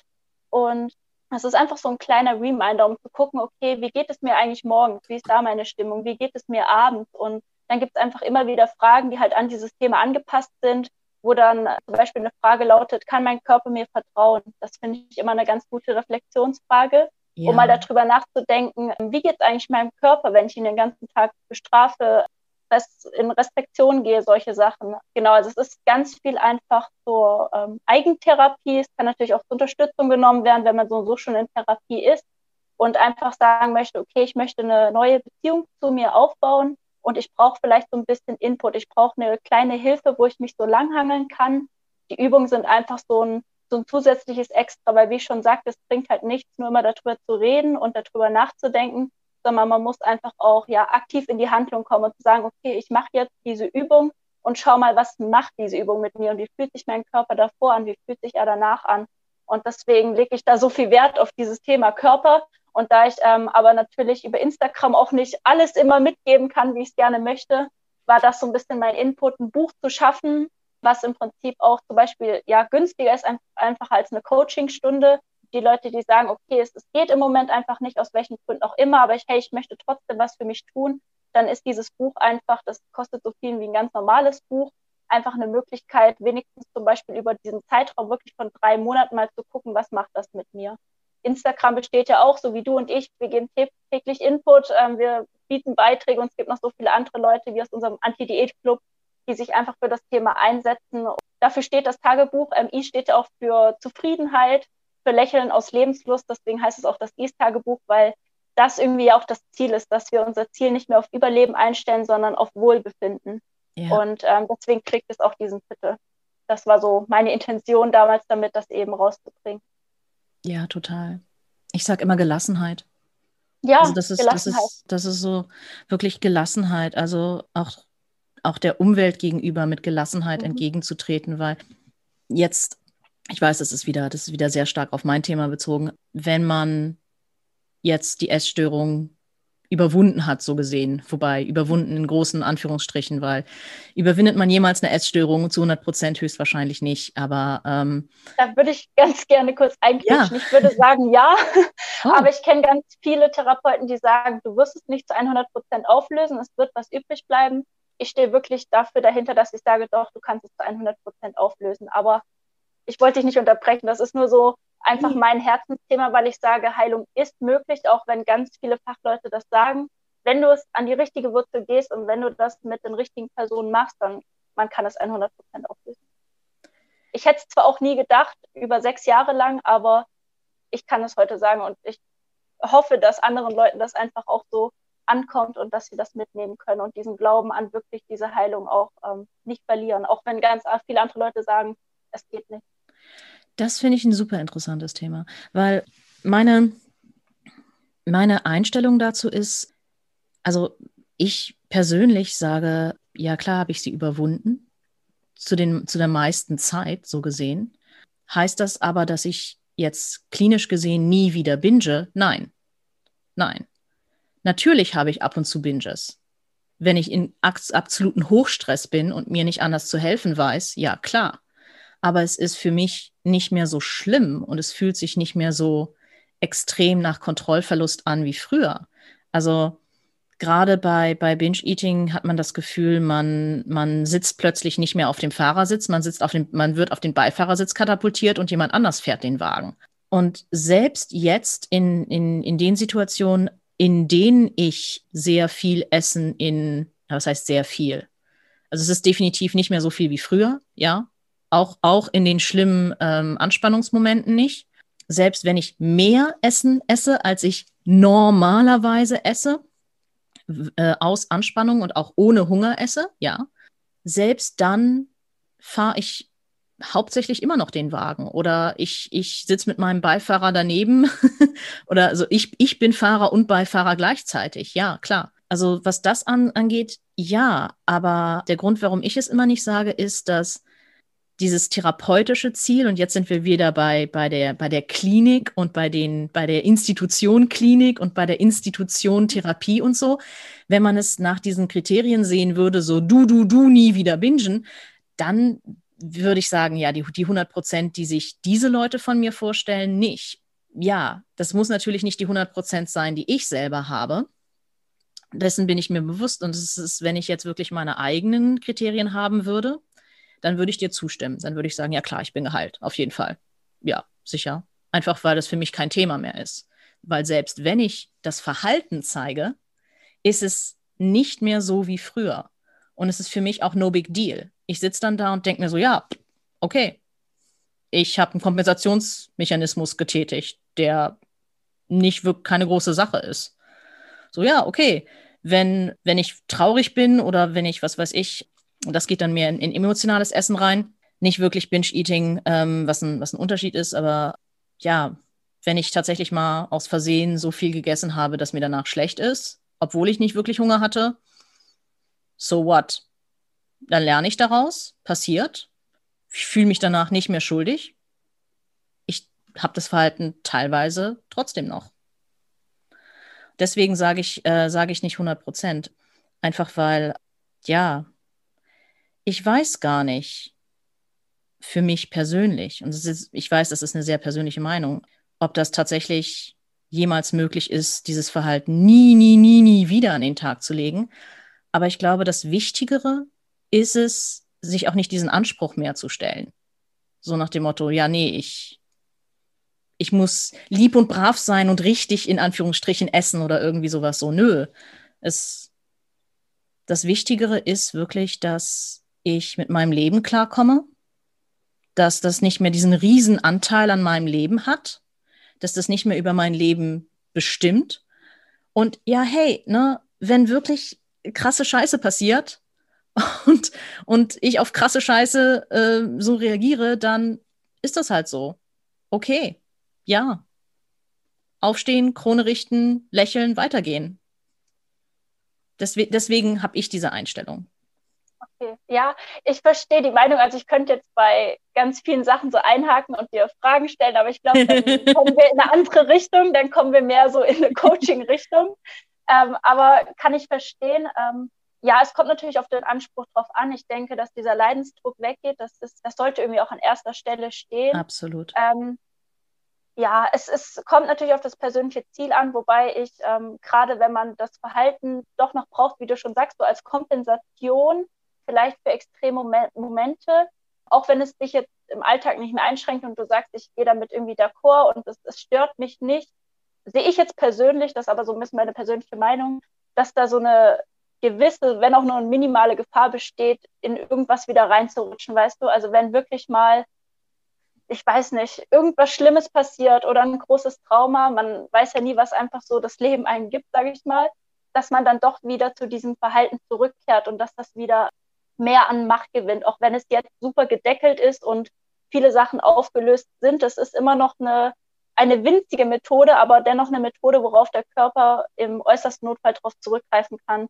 Und ich glaube, das sind vielleicht dann diese von 90 auf 100 Prozent, dass man diese Methode eben sich auflöst. Also, dass man wirklich diesen Schmerzkörper, der dahinter steckt, komplett auflöst und ähm, sagt, okay, ich, ich brauche diese ja bestrafende Methode, sage ich mal in Anführungsstrichen, nicht mehr. Ich muss das meinem Körper nicht mehr antun. Nee, also das ist komisch. Den, den Bestrafungsaspekt, den habe ich persönlich überhaupt nicht mehr. Okay. Also gar nicht mehr, wirklich. Null. Es fühlt sich auch, es fühlt sich auch nicht mehr wirklich nach Bestrafen an. Äh, nee. Ja, ähm, Also auch wieder sehr subjektiv. Für mich ist es so, ich habe einige traumatische Sachen erlebt dann noch, nachdem ich das dann geschafft habe, tatsächlich ähm, weg davon zu kommen, weil ein traumatisches Erlebnis hat ja überhaupt das Bingen erst ausgelöst bei mir.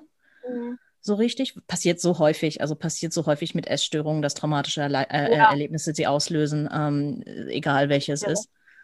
Und jetzt sind, jetzt sind wieder Sachen passiert, die mich an dieses Erlebnis erinnert haben, mehrfach. Und auch wieder äh, andere Sachen, die mich an ein anderes traumatisches Erlebnis erinnert haben. Ja, bin auch in Therapie, was davon, was da, das mal am Rande. Und ich bin nicht zurückgefallen. Ich bin nicht zurückgefallen. Also es geht deswegen, deswegen halt das Ding. Aber wie gesagt, hochgradig, hochgradig subjektive Meinung. Ähm, Ja. Deswegen ähm, aus, aus meiner. Also, dass du sagst, ähm, du erlebst das so ähm, nicht. Ich finde immer interessant, wenn du die Perspektive wechselst und aus, ich sag mal, deiner, ja, sowohl kognitiven als auch aus der Ich-Person rausgehst und du sagst, ich ähm, gehe mal in die Perspektive von sie, also du nennst ja so deinen Körper, Ja. sie, ähm, dass du in diese Perspektive reinschlüpfst Mhm. und dich versuchst, wie sieht mein Körper das, wenn, wenn Doro das tut? Also das geht wieder so ein bisschen auf diese Frage zurück, Mhm. kann mein Körper mir vertrauen? Das finde ich immer Ja, so einen absolut. interessanten Wechsel. Ja, nee, absolut. Absolut. Absolut. Also mein Körper, nee. Also wenn ich in ihre Perspektive reingehe und, und sie fragen würde, kann, äh, kann ich Doro eigentlich vertrauen? Ja, auf jeden Fall, klar. Auf jeden Fall. Auf jeden Fall kann ich Doro vertrauen, dass die kein Shintuda mehr mit mir treibt. Auf jeden Fall. Nee, nee, nee, nee. Nee, das ist schon klar. Also, ich weiß nicht, es ist, es ist halt einfach so dieses, aber wie gesagt, meine wirklich eigene Meinung, so wenn ich ganz, ganz ehrlich mit mir bin, ne, und halt auch diesen, ich bin mir auch, ich bin mir auch bewusst, dass das wirklich so ein Anspruch ist, der, der aus der institutionalisierten Therapie kommt, weil ich die ja auch durchlebt habe, so gesehen. Ich war jetzt nie in einer, in einer Essensklinik, aber in Therapie und hatte auch einige TherapeutInnen, also habe auch gewechselt mehrfach, bis ich die Person gefunden habe, die gut für mich ist. Übrigens auch ein Tipp für euch da draußen. Ihr dürft TherapeutInnen Ja. wechseln. Ja, ihr dürft, ihr habt das Recht dazu. Bitte, bitte. Und ja, auch wenn das äh, bedeutet, dass ihr in eine andere Stadt dafür müsst, was äh, scheiße ist. Ich habe selber in einer Kleinstadt gewohnt. Da hat man nicht so viel Auswahl. Heutzutage, Corona sei Dank, muss man fast schon sagen, sind ja ganz viele Leute auch online unterwegs, wie wir beide. Äh, und Ja. andere Leute auch. Dann habt ihr mehr Möglichkeiten auf einmal. Also nutzt sie auch unbedingt, auf jeden Fall bis ihr wirklich die Person findet, bei der es, bei der es für euch Klick macht. Und ich glaube, es ist, es ist tatsächlich einfach nur noch dieses, dieses Überbleibsel aus diesem, aus diesem therapeutischen Anspruch. So, oh ja, Heilung heißt 100 Prozent, nie wieder, ever, ever, ever, ever bingen. Wenn ich diesen Anspruch tatsächlich weglegen würde, und ich glaube, da liegt der Knackpunkt, und mir selber sagen würde, so, ja, ähm, du hast doch alles schon erreicht, Doro oder dort. Du hast doch, du hast doch alles schon erreicht. Du weißt, du weißt doch ganz, es ist doch alles gut. Also du, du, du bist doch nie wieder zurück in das Verhalten gefallen, was dir so viel Leid erfahren hat. So, ja, klar, hast du technisch gesehen Binges. Ja, klar, hast du äh, emotionale Essensan, ja, nicht wirklich. Emotionale Essensphasen oder, oder Momente. Himmel, wir essen alle emotional. Jeder von uns. So, no big deal. Deswegen, deswegen ist es das. Also, ich glaube, es ist wirklich eine, eine Perspektivfrage. Und äh, ich weiß ehrlich gesagt nicht genau, warum ich immer noch an diesem institutionellen Kram festhalte. Wahrscheinlich, wahrscheinlich wegen, wie soll ich das nennen? Dieser Arztehrfurcht oder so ähnlich. Also dieses so, oh ja, ne, äh, die Halbgötter in Weiß so gesehen, Halbgöttinnen in Weiß. Und ähm, dieses ganze Ding und dieses so, oh ja, äh, 100 Prozent ist das Ideal, das absolute Utopie-Ideal, was so nach dem Motto, ich vergebe nie fünf Sterne, weil fünf Sterne sind ja Perfektion. bei der Bewertung. Vielleicht äh, müsste man auch die Zahl rausnehmen und sagen, was sind denn 100 Prozent? Genau. Also wenn man sagt, okay, man möchte diese Stimme im Kopf loswerden und man möchte dieses Verhalten eben ähm, ja, ersetzen, sage ich mal, oder eben man möchte nicht mehr zurückfallen in diese Ess- und Brechanfälle oder in dieses tagelang hungern oder man möchte das Kalorienzählen loswerden. Also es ist natürlich auch so ein bisschen unterschiedlich, was sind denn die 100 Prozent für Richtig. einen. Ich glaube, die Zahl ist, ist blöd gesagt, das war irgendwie ein blöder Einwurf, vielleicht Alles mehr gut. so die, die Wurzel an sich oder die Essstörung an sich loszuwerden. Ja, nee, das, das habe ich schon lange geschafft, definitiv. Definitiv. Ja. Wahrscheinlich habe ich mich wirklich nur an der Zahl aufgehängt. Da sieht man mal, dass Zahlen Macht haben. Verdammt. Ja, definitiv. Da sieht man mal, dass Zahlen Macht haben. Also das ist, ja, das ist wirklich das Ding. Nee, also das, das was der Essstörung bei, bei mir zumindest früher die Macht gegeben hat, das ist weg. Das ist komplett weg. Das kann ist-. Ja, bin ich auch. Ähm, und du kannst auch stolz auf dich sein, auf jeden Fall. Hallo? Äh, ich meine, ich weiß, ich habe jetzt sehr viel von meiner Sache geredet, einfach weil, weil Binge-Eating so mein, mein Ding ist, äh, so gesehen, und jetzt auch wieder natürlich groß aufkommt. Aber das Gleiche gilt für Anorexie und Bulimie. Selbst Ja. wenn, wenn, wenn du Kalorienzählen wirklich einfach, wenn du es schaffst, das wegzulegen. Ja. Und wenn du es schaffst, einen Apfel anzugucken und sagen, oh, Apfel Ja, und nicht plötzlich diese Zahl vor deinem Ja. Auge aufflattern siehst. Ich weiß ja selber, wie sich das anfühlt, witzigerweise, weil ich ja diese ganze Weight Watchers Kackscheiße durchgemacht habe. Ja. Das ist ja nichts anderes. Du gehst in den Supermarkt einkaufen und überall ploppen Zahlen vor dir auf. Mhm. Ja, ja. Oder einfach auch abends ein Stück Kuchen essen zu können. Also ich hatte immer ganz schwierige ähm, Probleme, abends zu essen, weil Ja. mein ganz kranker Kopf gedacht hat, wenn ich ab mittags, also so ab 1, 2 war bei mir immer so die Deadline, wenn ich ab da nichts mehr gegessen habe, dann nehme ich schneller ab, weil dazwischen liegt fast ein ganzer Tag, bis ich am nächsten Morgen aufstehe. Und deswegen konnte ich jahrelang abends einfach nichts essen, weil ich dachte, wenn ich abends esse, bin ich am nächsten Tag 10 Kilo schwerer. Oh Gott, ja. Oh Gott, ja. Also das hatte ich auch diese, wenn ich heute esse, dann werde ich morgen mindestens fünf Kilo schwerer sein. Dabei nimmt man noch nicht mal 100 Gramm zu. Gerade wenn man sich im Extremhunger oder so befindet, braucht man erstmal so viel, um die Speicher aufzufüllen. Das dauert Ewigkeiten, bis man überhaupt was in Fett umwandelt. Aber ähm, das sind halt so wirklich, das ist so ein ganz eng gestricktes System. Das ist wie so eine Parallelwelt, ja. ähm, aus das das Leben plötzlich besteht und in so eine ja, Normalität zurückzufinden. Und dann ist die Frage wieder, was ist normal? Richtig. Weil ähm, ich hatte das letztens auch, was sehr gut ankam. Wir leben ja mittlerweile in einer essgestörten Gesellschaft, muss man einfach so sagen, ja, wo einfach dafür, es ja. normal ist. Also jetzt ist Januar, ich habe jetzt schon wieder drei Zeitschriften gesehen, wo die neueste Januar-Diät drin stand und äh, den Weihnachtsspeck loswerden. Also ich finde, es ist so schlimm und gerade für Betroffene, die jetzt sagen, okay, ich begebe mich auf meinen Heilungsweg, wie sollen die denn sowas Normales lernen, wenn ihr ganzes Umfeld sagt, ist völlig normal, wenn du dich einschränkst, Kind. Ich mache das auch schon seit 30 Jahren. So, Genau. dann kannst du, sonst kannst du dein Gewicht nicht halten. Also es ist, wir leben wirklich in einer essgestörten Gesellschaft. Die ganze Gesellschaft ist einfach so darauf gepolt, möglichst maskulin, geradlinig, ein kleines Becken zu haben und kantige Knochen, weil man verbindet mit dieser Welt ist man toll. Da ist man gut genug, den Models, die lachen den ganzen Tag, ja, oder auch irgendwelche Influencer, die den ganzen Tag Sport treiben. Ich sehe das immer wieder, die dann Sport machen. Und dann haben sie so einen Tag, wo sie sagen, ja, ich bin total lazy heute, ich bin so faul, ich habe heute noch keinen Sport gemacht. Wo ich mir so Mhm. denke, ja, Mädel, da machst du heute halt keinen Sport. Wenn du schon das Problem hast, dass wenn du keinen Sport machst, dass es dir heute schlecht geht, dann geh bitte zum Therapeuten und verbreite das nicht mehr im Internet. Schon mal was von Rekuperationszeit gehört? Mhm. Wird ja jeder Sport, jede Sportwissenschaftlerin was von flöten. Ja, Deine Muskeln, selbst wenn dein Ziel Muskelaufbau ist, dann sollte es dein Ziel aber auch sein, deinen Muskeln die Zeit zu geben, sich überhaupt aufbauen zu können. richtig. Also auch dieser ganze healthy Lebensstil, den Oh ganzen Gott. Tag nur Avocados zu essen und grüne Säfte zu trinken, also ich, ich kann es wirklich nicht mehr sehen. Und ich finde es leider ganz schlimm, dass solche Wirtschaftsprojekte extrem gefördert werden. Also Ja. ich versuche dann ja, ich versuche wirklich schon seit langer Zeit auch mit den Sachen, die ich mache oder zum Beispiel mit dem Tagebuch Unterstützung zu finden, wo andere Leute die, die neue Diätpille oder wieder neues Nahrungsergänzungsmittel einfach mehr gefördert werden, weil es natürlich wirtschaftlich schöner ist. Und das ist immer so ein Riesenpunkt, wo ich mich aufrege, weil ich mir denke, das ist, es ist schlimm, dass wirklich auf diesen ganzen Prinzipien auch so viel Geld verdient wird mit diesen armen Leuten, die eigentlich so viel Leistungsdruck haben und trotzdem natürlich der Werbung glauben und diesen Leuten, die versprechen, wenn du den Saft trinkst, dann wirst du dich total toll fühlen. Mhm. Also ähm, das ist so, by the way, einfach für mich immer so ein richtiges Aufregerthema, auch gerade jetzt Ey, im Januar. Ich bin voll bei dir, hundertprozentig. Insbesondere mit diesem, mit diesem äh, Fokus auf Gesundheit. So nach ja. dem Motto, oh, das ist gesund. Das, Richtig. so sieht Gesundheit aus. Mhm. Es hat diesen ganz, ne, auch wieder so dieses, Essstörung hat keinen gewissen Look, genauso hat Gesundheit auch keinen gewissen Look. Äh, liebe, ja. liebe Freunde da draußen und FreundInnen. Ja.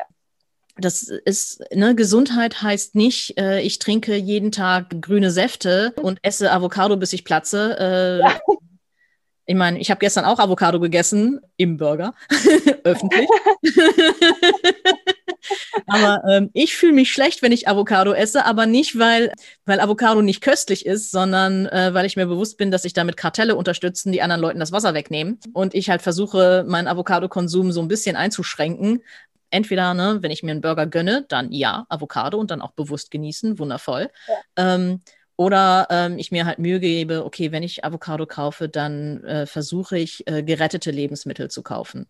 Mhm. Und dann geht es ja. dann mir wieder besser, so nach dem Motto, okay, sie wären jetzt eh weggeschmissen äh, worden, mhm. ich, ich kaufe sie für weniger Geld, dann habe ich, dann geht es mir wieder besser, so nach dem Motto, okay, dann ja. erlaube ich mir eine Avocado zu essen, so gesehen. Aber frisch eine, jetzt was weiß ich, im, im äh, Supermarkt zu kaufen, ähm, weil ich gerade Bock auf Avocado habe, das mittlerweile verkneife ich mir schon, aber nicht, weil Avocado jetzt so viel Kilokalorien haben und so mhm. schrecklich sind oder so, sondern weil ich Menschen Wasser gönne. Ganz ja. einfach. Ja, also ich finde gerade vielleicht, das ist mir gerade in den Sinn gekommen, ähm, dass Essen an sich einfach so eine natürliche Bedeutung verloren hat. Also früher ging ja. mal Essen es darum, uns satt zu machen und uns zu nähren. Und heutzutage ist es, wenn du vegan lebst, ja, dann bist du schon top bei den Healthies mhm. mit dabei. Und ich hatte letztens eine Freundin, die mir auch gesagt hat, du, ich war letztens an der Kasse und habe Fleisch gekauft und der hinter mich hat mich total angestarrt oder so. Also das ist einfach auch so, so heutzutage Fleisch. Wer isst denn heutzutage noch Fleisch? Solche Sachen. Also das Essen, man definiert sich darüber. Es ist mehr zu was geworden. Wer bin ich? Was tue ich und was kann ich? Als das Essen ist halt einfach Essen. Es ist weder Freund noch Feind. Es ist halt einfach Lebensmittel. Genau. So, man kauft sie, weil jeder sie braucht, aber nicht, weil ich mich jetzt über diese Gruppe definieren möchte. Also das finde ich ja. leider eine ganz schlimme Entwicklung, dass diese wahre Bedeutung von Essen einfach verloren gegangen ist oder auch von Hunger. Total, total. Dass das, dass das mit Moral einhergeht. Also dass mhm. an Essen überhaupt Moral klebt. Ja. Ähm, ich meine, das ist, das ist keine neue Entwicklung. Äh, als Kulturwissenschaftlerin kann ich jetzt sagen, so, nö, das ja, gab's. Das, gab's vorher auch schon, insbesondere im Mittelalter wo es dann auch schon Essensregeln gab, äh, noch und nöcher was weiß ich, oder halt, ne, Protestantismus, freitags Fisch zu essen zum Beispiel, ne, solche Geschichten, das Essen mit Glauben und Moral und so ver verknüpft ist, auf jeden Fall. Oder, ne, Fastenzeit, kein Fleisch und dann die Schwaben mit dem Herrgotts, Herrgotts Scheißerle, bitte versprecht, äh, bitte ver verzeiht meine schreckliche schwäbische Aussprache, die Maultaschen, solche Geschichten, kennt jeder von uns, diese kulturellen Geschichten, ist, ist nichts Neues. Und jetzt ist es halt so, dass Veganismus so irgendwie das, das, ah, der, der absolute Gipfel der, der Moral Moral ist und so dieses, oh ja, nee, ich, ich bin ja ähm, moralisch überlegen, weil ähm, ich mich für Tierwohl einsetze mit meinem Essverhalten und das ja so toll ist und alles. Und ja, wenn Tierwohl wirklich dir am Herzen liegt und du wirklich eine vegane Lebensweise anstrebst, weil das ist, das ist wirklich deine moralische Überzeugung, dann ist das eine Sache. Aber wenn, äh, und das kann ich auch verstehen, und du sagst so, ja, ich würde gerne Fleisch essen, tatsächlich, oder ich würde gerne tierische Produkte konsumieren. Ich tue es aber nicht aus moralischer Überzeugung und ich gucke dann, was ich stattdessen machen kann. Aber ich sitze jetzt nicht da und sage, ich, ich sitze, was weiß ich, ich bin der Weise auf dem Berg und ich habe irgendwie die, die Weisheit mit Löffeln gefressen und so weiter, sondern einfach sagst du, ja, das ist meine Entscheidung. Was du machst, ist total okay. Total in Ordnung. Ist einfach nur, ich habe für mich das so angesehen und, und mit meinen Werten, mit meiner Moral es fällt mir wirklich schwer, tierische Produkte äh, zu konsumieren, einfach weil, ja, das, das ist das, was mir wirklich wichtig ist. Ohne Schuld und Scham, sondern einfach, ne, das ist das, was mir wichtig ist. Aber dieser, dieser Aktionismus, der dahinter steht, von wegen so, ja, ist, ist dir Tierwohl etwa egal? Hm? Kaufst ja. du Fleisch? Weil ist dir Tierwohl, dir, dir muss Tierwohl ja wirklich jetzt egal sein. Hm. Hast du ein Haustier? Ja. Na, würdest du dein Haustier auch essen? Im absoluten Notfall schweren Herzens, wenn ich auf einer einsamen Insel wäre und mein Überleben davon abhängen würde? Höchstwahrscheinlich ja. Selbst wenn es meine Therapiekatze Banshee ist, ja. ja, und das ist halt das Ding. Und ich gebe dir da total recht. Also dieses, dieses, ich, ich zeige ein gewisses Essverhalten nicht, weil mir danach ist, mhm. sondern äh, ist, Doppelpunkt, also Doppel-S, pun intended, sondern weil ich mich damit von anderen Menschen abheben will. Ja. Das ist. Oder besser fühlen will, einfach auch, ne? Um zu dieser, ja, ich weiß nicht, Influencer, Model, keine Ahnung, was Gesellschaft dazu gehören. Also das finde ich einfach, ja, also irgendwie auch verwerflich, muss ich sagen. Wenn mhm. man das aus gesundheitlichen Gründen oder so wie du aus Tierschutzgründen, dann sage ich, hey, okay, voll, voll cool, alles gut. Ähm, aber nur um jetzt um einen Trend aufzuspringen oder weil die Freundin das gerade macht, ist es einfach, das ist schon eigentlich eine Essstörung. Muss ja. man halt einfach auch so sagen. Äh, mal so ganz nebenbei, ich, ich ernähre mich nicht vegan. Ich, ich habe sehr viele Leute, die sich, Freunde, Freundinnen, die sich vegan ernähren. Ich, ich könnte das niemals, weil ich könnte das niemals langfristig, weil mir, mir wird es einfach, ich, ich könnte nicht auf Käse verzichten, Kinders. Ich könnte nicht auf Käse verzichten. Es geht einfach nicht. Käse, Käse ist Leben. ja, das Ding ist halt auch, selbst wenn, und das ist das ist leider auch ein Fakt, den, den viele VeganerInnen nicht wahrhaben wollen, so gesehen, wenn sie halt schon zu tief in diesem, in diesem veganen Kult, sage ich jetzt mal, und das sage ich jetzt auch wirklich nur, um, um die Leute, die es halt wirklich machen, von wegen so, ja, ethisch, moralisch. Ich bin da einfach ein bisschen konsequenter, aber halt jetzt nicht krass missionieren, zu den missionierenden VeganerInnen äh, sich abzusetzen. Ist so dieses,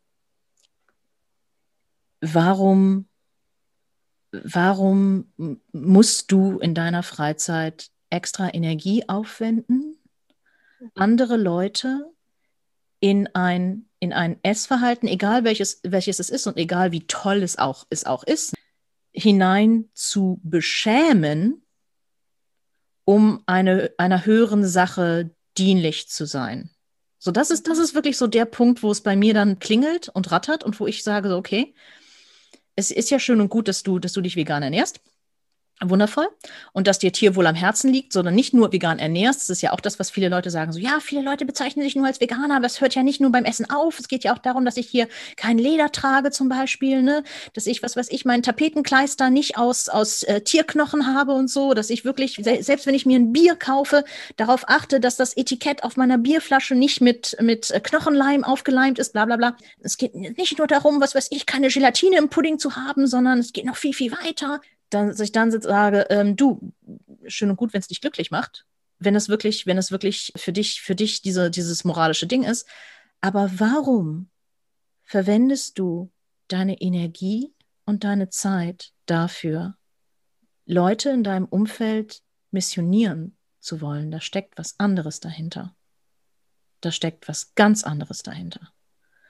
Und ja, wie du schon sagst, da wäre Therapie angebracht. Ja, ich bin von meiner, von meiner Seifenkiste runter übrigens. Also. oh je. Ja, aber das ist das Ding. Also dieses ganze Influencertum, das geht mir auch so derbe auf, ja, die, auf die äh, Tränensäcke. So derbe auf die Eierstöcke. So, so derbe ich finde es ja, ich finde ja so lustig teilweise. Und ich weiß, das ist Schadenfreude und ich bin mir dessen bewusst. ich finde es ja so lustig, wenn dann diese InfluencerInnen innen erwischt werden, da, wenn dann im Hin wenn sie dann den ganzen Tag, oh, grüne Smoothies, grüne Smoothies predigen und im Hintergrund dann die Pizzakartons sind. Ja. Dann sitze ich da und sage mir so, hi, hi, hi, hi. Du kochst auch nur mit Wasser. Hi, hi, hi, hi. Äh, am Ende des Tages gehst du auch nur kacken. Also. ja, man sollte sich dessen bewusst sein. Dann bleibt mir noch, dir eine Frage zu stellen, die ich eigentlich jedem Podcast-Gast stellen möchte. Ich mhm. habe sie bis jetzt noch nicht gestellt. In den deutschen Interviews schaffe ich es komischerweise nie. Äh, deswegen will ich es mal, in den englischen weiß ich warum, will ich es mal nachholen. Was ist eine Frage oder ein Thema, was du sehr selten gefragt wirst, was du aber unglaublich gerne beantworten möchtest? Das ist eine gute Frage. ähm, vielleicht zu sowas wie, wie Hobbys, weil die meisten kennen mich halt, mhm. verbinden mich immer mit dem Thema Essstörung und was weiß ich, Ernährung und solchen Sachen. Ähm, die meisten wissen schon irgendwie auch noch, dass ich Ernährungsberaterin bin und dass ich studiere. Das, wobei das ist schon, geht schon fast wieder ein bisschen unter. Ich kann äh, zu meinem Hobby sagen, dass ich zum Beispiel, was äh, eigentlich keiner richtig weiß, ein riesengroßer Harry Potter-Fan bin. Tatsächlich. Tatsächlich. Ähm, und ich zum Beispiel auch was liebe zu schreiben. Also das habe ich mal tatsächlich in eine Story mit reingebracht, dass ich letztes Jahr ein Kinderbuch geschrieben habe. Da kamen aber auch nicht so viele Fragen zu. Also so dieses Autorenleben, das ist so etwas, was, glaube ich, ähm, mich keiner so wirklich so fragt, weil es einfach nicht so interessant ist. Und dass ich ein riesen, riesiger Harry Potter-Fan bin. Ich verbringe also, ganz viel Zeit damit und ich habe Figuren und ich gucke im Herbst auch immer alle Filme und lese die Bücher. Ähm, also ich bin so ein kleiner Hogwarts-Fan. Du bist ein Potterhead. Ja, ich zu einem gewissen ja. Teil tatsächlich auch. Ach, zu einem cool. gewissen Teil, ja.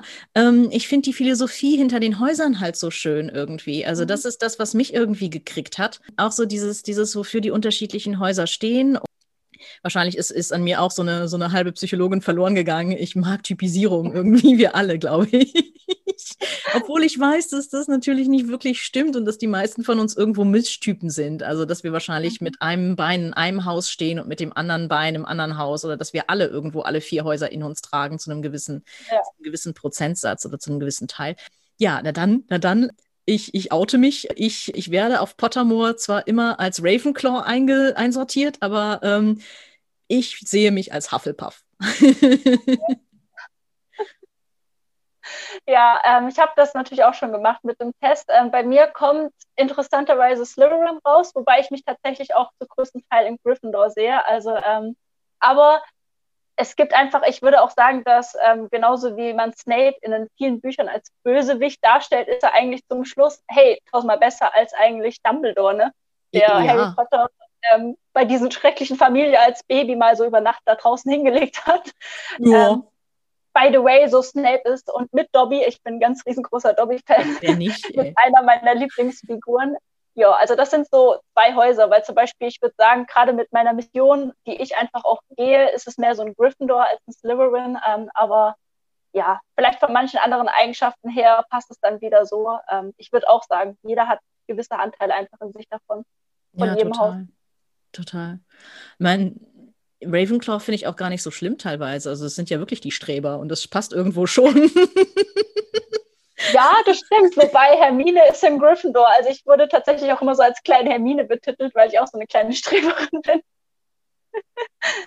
Wobei ähm, ganz ehrlich, Hermine gehört eigentlich eher nach Ravenclaw, wenn wir ganz, ganz ehrlich sind. Ja. Also wenn wir ganz ehrlich sind, ist Hermine eigentlich wirklich so der Prototyp eines Ravenclaws. Ja, und, äh, und Ron gehört eher nach Hufflepuff als nach Gryffindor, so gesehen, finde ich zumindest. Aber ähm, hat ja. mehr so die Hufflepuff-Eigenschaften. Wobei andererseits, ich meine, Hufflepuff hat auch Cedric, Cedric Diggory gehabt. Mhm. Auch nicht so der prototypische Hufflepuff. Was ich so mag an Hufflepuff ist, dass ähm, das Haus so oft unterschätzt wird. Mhm. So, dass, dass dann immer gesagt wird, so, ach ja, ja, das ist ja nur Hufflepuff. Ach ja, das sind, ach. Ich finde, man bekommt von denen auch viel weniger mit in den Büchern. Die werden immer nur so mal kurz am Rande. Später gibt es dieses Diadem, was äh, diese Horcrux drin ist, aber sonst ist es immer so, ja, die gibt es halt, aber eigentlich sind sie nicht wichtig. Mhm. Also ich glaube, wenn man so ein paar Protagonisten in andere Häuser gesteckt hätte, dann wären die auch, hätten die viel mehr Bekanntschaft bekommen, aber ja, sollte wohl einfach nicht so sein. Total. Und meine eine Sache ist ja auch immer, aus welcher Perspektive sind denn die Bücher geschrieben? Aus der von Harry Potter logischerweise. Ne, deswegen wird ja. Haus Gryffindor ja auch am meisten beschrieben von allen Häusern. Es gibt, oh Gott, ich weiß gar nicht mehr, ich weiß gar nicht mehr, wie der Account wirklich heißt, aber Stichwort Slytherin. Es gibt ja auch Fanfiction, die dann alles aus der Perspektive von Draco Malfoy schreiben. Und das finde ich auch mega interessant. Also sich die ganze Geschichte mal aus einem komplett anderen Blickwinkel anzugucken. Und dann ändert sich auf einmal alles und dann ist Harry Potter nicht mehr so der, der Strahlemann äh, oder Strahlejunge so gesehen oder auch nicht mehr so der, der, der tolle Überflieger, sondern so ein arrogantes Arschloch auf einmal. Ja. Ja, so viel zu Harry Potter. Also ich teile, ja. ich teile teilweise die Faszination äh, für Harry Potter definitiv. Hab dann mein Hobby damit verbunden. Mein, mein Hobby, was mich durch, durch meine, meine Masterarbeit getragen hat, die ich dann abgebrochen habe, aber das war mein, mein kreatives Outlet. Ich, ich habe einige äh, Nageldesigns mit den Häusern gemacht und einige Harry Potter, Harry Potter Nägel, Nägel lackiert, dann beziehungsweise auch bestempelt mit den, mit den Haus, mit den Hausfarben und auch mit den Hauswappen und so. Ja, das war so, das war so mein, mein Harry Potter-Moment so gesehen. Und als Autorin, ähm, ich wusste gar nicht, dass du, dass du Kinderbücher geschrieben hast tatsächlich. Also das tauchte auch, äh, tauchte auch so einfach nicht, nicht auf. Vielleicht magst du noch zwei, zwei Sätze zu dem Kinderbuch sagen. Das interessiert mich schon. Ähm, ja, also es ist tatsächlich jetzt noch nicht ganz fertig. Ähm, es ist mhm. jetzt in diesem Nano Primo, der im November war, ähm, ist fertig geworden. Es ist jetzt gerade so ein bisschen in der Überarbeitung. Aber ich schreibe schon, seit ich ein kleines Kind bin, irgendwie unheimlich gern Geschichten und ich war schon immer so ein totales Lesekind und war mehr drin als draußen.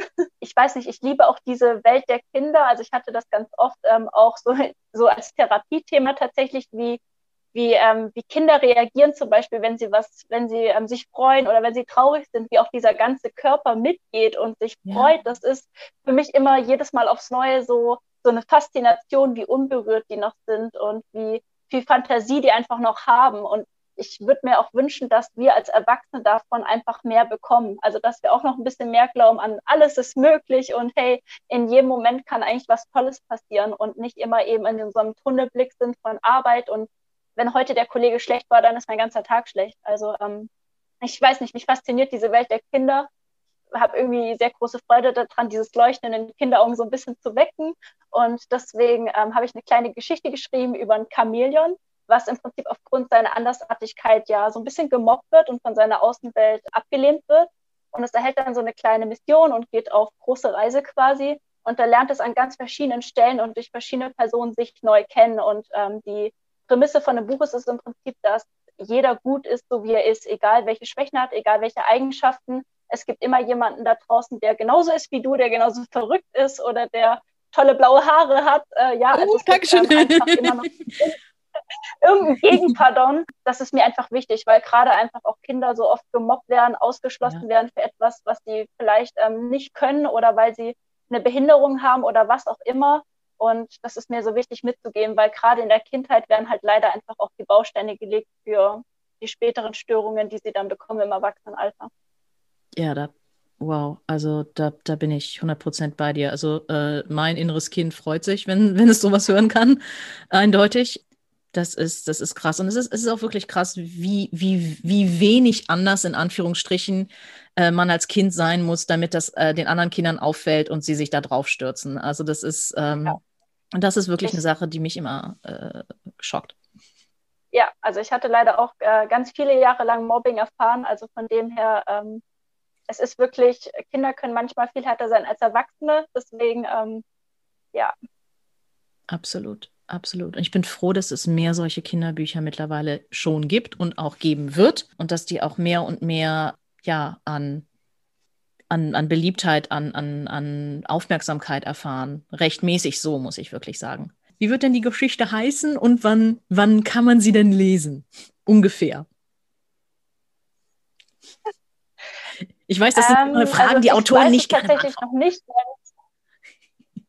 Richtig, ähm, weil es ist im Moment noch in der Überarbeitung und ich muss sagen, ähm, es ist leider ganz schwierig, einen Verlag zu finden. Also alle anderen, die vielleicht da draußen schreiben, kennen dieses Thema. Wie komme ich an einen Verlag? Und ich werde das Ganze schon auch an einen Verlag geben. Also ich werde es versuchen, zumindest einen Platz zu bekommen. Als irgendjemand da draußen Erfahrung hat, bitte gerne schreiben am Rande. Deswegen weiß ich jetzt tatsächlich noch nicht, wann es erscheinen wird oder wann man es lesen kann weil ähm, es einfach so ein bisschen davon abhängt, wie dieses Jahr, nächstes Jahr, zwar Corona, das heißt, da schreiben ganz viele, aber sobald es Neuigkeiten gibt, wird es natürlich auf jeden Fall ja, dann bekannt geben. Zum Titel, den würde ich noch geheim halten, okay. weil ansonsten ähm, ja, geht vielleicht auch vieles von der Vorfreude weg und ähm, genau, deswegen der Titel bleibt erstmal noch geheim. Aber man kennt jetzt schon mal die Story der Geschichte. Ja, also ich, ich bin ganz doll gespannt. Ich äh, gestehe auch hier öffentlich, ich liebe solche Kinderbücher. Also absolut, ne? Also hier zum Beispiel auch Wanda Walfisch von einer Mobbing-Geschichte von, kennst du auch, ne? Ich, ich sehe dich nicken, äh, von einem kleinen Mädchen, das, das gemobbt wird, weil es halt äh, dicker ist als, äh, ja. als ihre MitschülerInnen und dann feststellt und halt Wahl bezeichnet wird und dann feststellt, wie großartig Wale eigentlich sind, was das für großartige Tiere sind und damit äh, Frieden schließt und am Ende sich sogar gegen ihre mobbenden MitschülerInnen stellt und äh, Souveränität gewinnt. Also das Happy, also das Happy End finde ich ganz toll in dieser Geschichte, weil es nicht so dieses mega super Happy End ist, sondern weil es wirklich darum geht, dass sie sich, dass sie sich halt selbst behauptet und Souveränität bekommt. Also sie wird jetzt nicht Klassensprecherin oder irgendwie sowas. Alles Friede, ja. Freude, Eierkuchen. Aber ja, ich, ich, fand, ich fand die Story so toll und, und ähm, ja, das habe ich mir zum Beispiel selber gekauft, das Buch. So. Und ich werde mir mit Sicherheit, ich werde dein, dein Chamäleon im Auge behalten, äh, was ein schöner Pann ist, weil Chamäleon, Chamelii, was ist das Plural von Chamäleon? Chamäleons? Ich bin mir nicht sicher. Ich weiß es ehrlich gesagt nicht. Egal. Äh, nehm, nehmen wir Plural von Chamäleon. Die gucken ja auch mit ihren Augen in alle Richtungen. Also ich werde, ich werde deine Chamäleon-Story im Auge behalten, so gesehen. Sehr schön. so, wie können dich denn Menschen erreichen? Also ob es jetzt für eine Beratung ist, ob es jetzt für das Ease-Tagebuch ist oder äh, wenn sie auch Chamäleon spielen wollen und dich weiter im Auge behalten wollen, wo müssen sie dahin? Okay, ähm, ich denke, die meisten kennen mich einfach von Instagram von Seelenmut. Das ist, würde ich sagen, die Hauptseite. Der Link ähm, zum East-Tagebuch ist für, zu einem Etsy-Shop, der ist verlinkt in meiner Bio. Ähm, da kann man einfach draufklicken. Manchmal ist es ausverkauft, by the way, weil, wie gesagt, es steht keine große Firma dahinter. Es geht hier nicht um Profit. Deswegen gibt es einfach keine Riesenbestellmenge von 1000 Büchern. Deswegen kann es sein, dass ihr da ab und zu mal warten müsst, aber Nachricht und dann gebe ich euch Bescheid. Und wenn ihr eine Beratung braucht, ähm, Coaching in diese Richtung, jemand, der euch auf euren Weg begleitet, dann habt ihr da meine Homepage unter seelenmut.net. Ja, vielen Dank, liebe Julia, dass du dir die Zeit genommen hast. Das hat mir sehr viel Freude gemacht als Fellow Potterhead von, von Hufflepuff zum Gryffindor und bis auf ja. ganz bald. Tschüss. Ja, tschüss. Falls dir der Podcast gefallen hat, warum hüpfst du nicht rüber zu patreon.com slash largerliving und unterstützt mich dort. Du unterstützt damit den Podcast und meine Arbeit beziehungsweise den Haze und IE Support auf Instagram, der jeden Mittwochabend um 19.30 Uhr stattfindet. Auf Patreon erwarten dich unterschiedliche Tiers. Du kannst 5 Euro im Monat spenden, 10 Euro im Monat spenden und 20 Euro im Monat spenden und bekommst dafür unterschiedliche Bonis und unterschiedliche Goodies. Bei 5 Euro bekommst du einen Shoutout, bei 10 Euro darfst du aktiv mitbestimmen, wen ich als nächstes interviewe und auch was für Fragen ich stelle. Und ab 20 Euro im Monat bekommst du diese exklusiven QA-Folgen, also Question and Answer, Frage- und Antwort-Folgen mit den ExpertInnen, die ich interviewe, in dein Postfach geschickt. Damit kannst du mich unterstützen, damit zeigst du mir, dass dir dieses Projekt wichtig ist, dass du mehr von mir hören möchtest, mehr von Podcast und du kannst dich aktiv einbringen.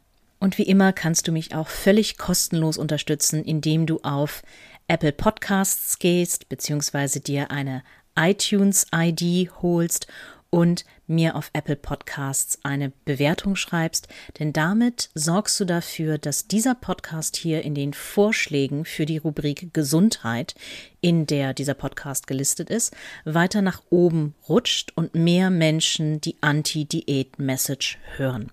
Du hilfst also aktiv dabei, anderen Leuten mitzubekommen, dass Diäten einfach nicht die Lösung sind und dass intuitives Essen die Alternative sind und Health at Every Size, um halt gewichtsinklusive Gesundheitsförderung im Leben zu bringen. Außerdem tust du noch was dafür, dass ziemlich viel Feminismus in diesem Podcast und auch generell in die Welt kommt und die Prise Ethnologie, die sprenkelst du selbstverständlich auch in die Ohren der anderen. Ich würde mich auf jeden Fall sehr freuen. Ich danke dir schon mal von Herzen, wünsche dir noch eine schöne Zeit bis zur nächsten Folge und sage bis demnächst. Ciao, deine Dot. You may have noticed I am large. I can't hide it. It's no secret, it's a fact. I'm technically obese. I'm wobbly, jiggly, and round. In a word,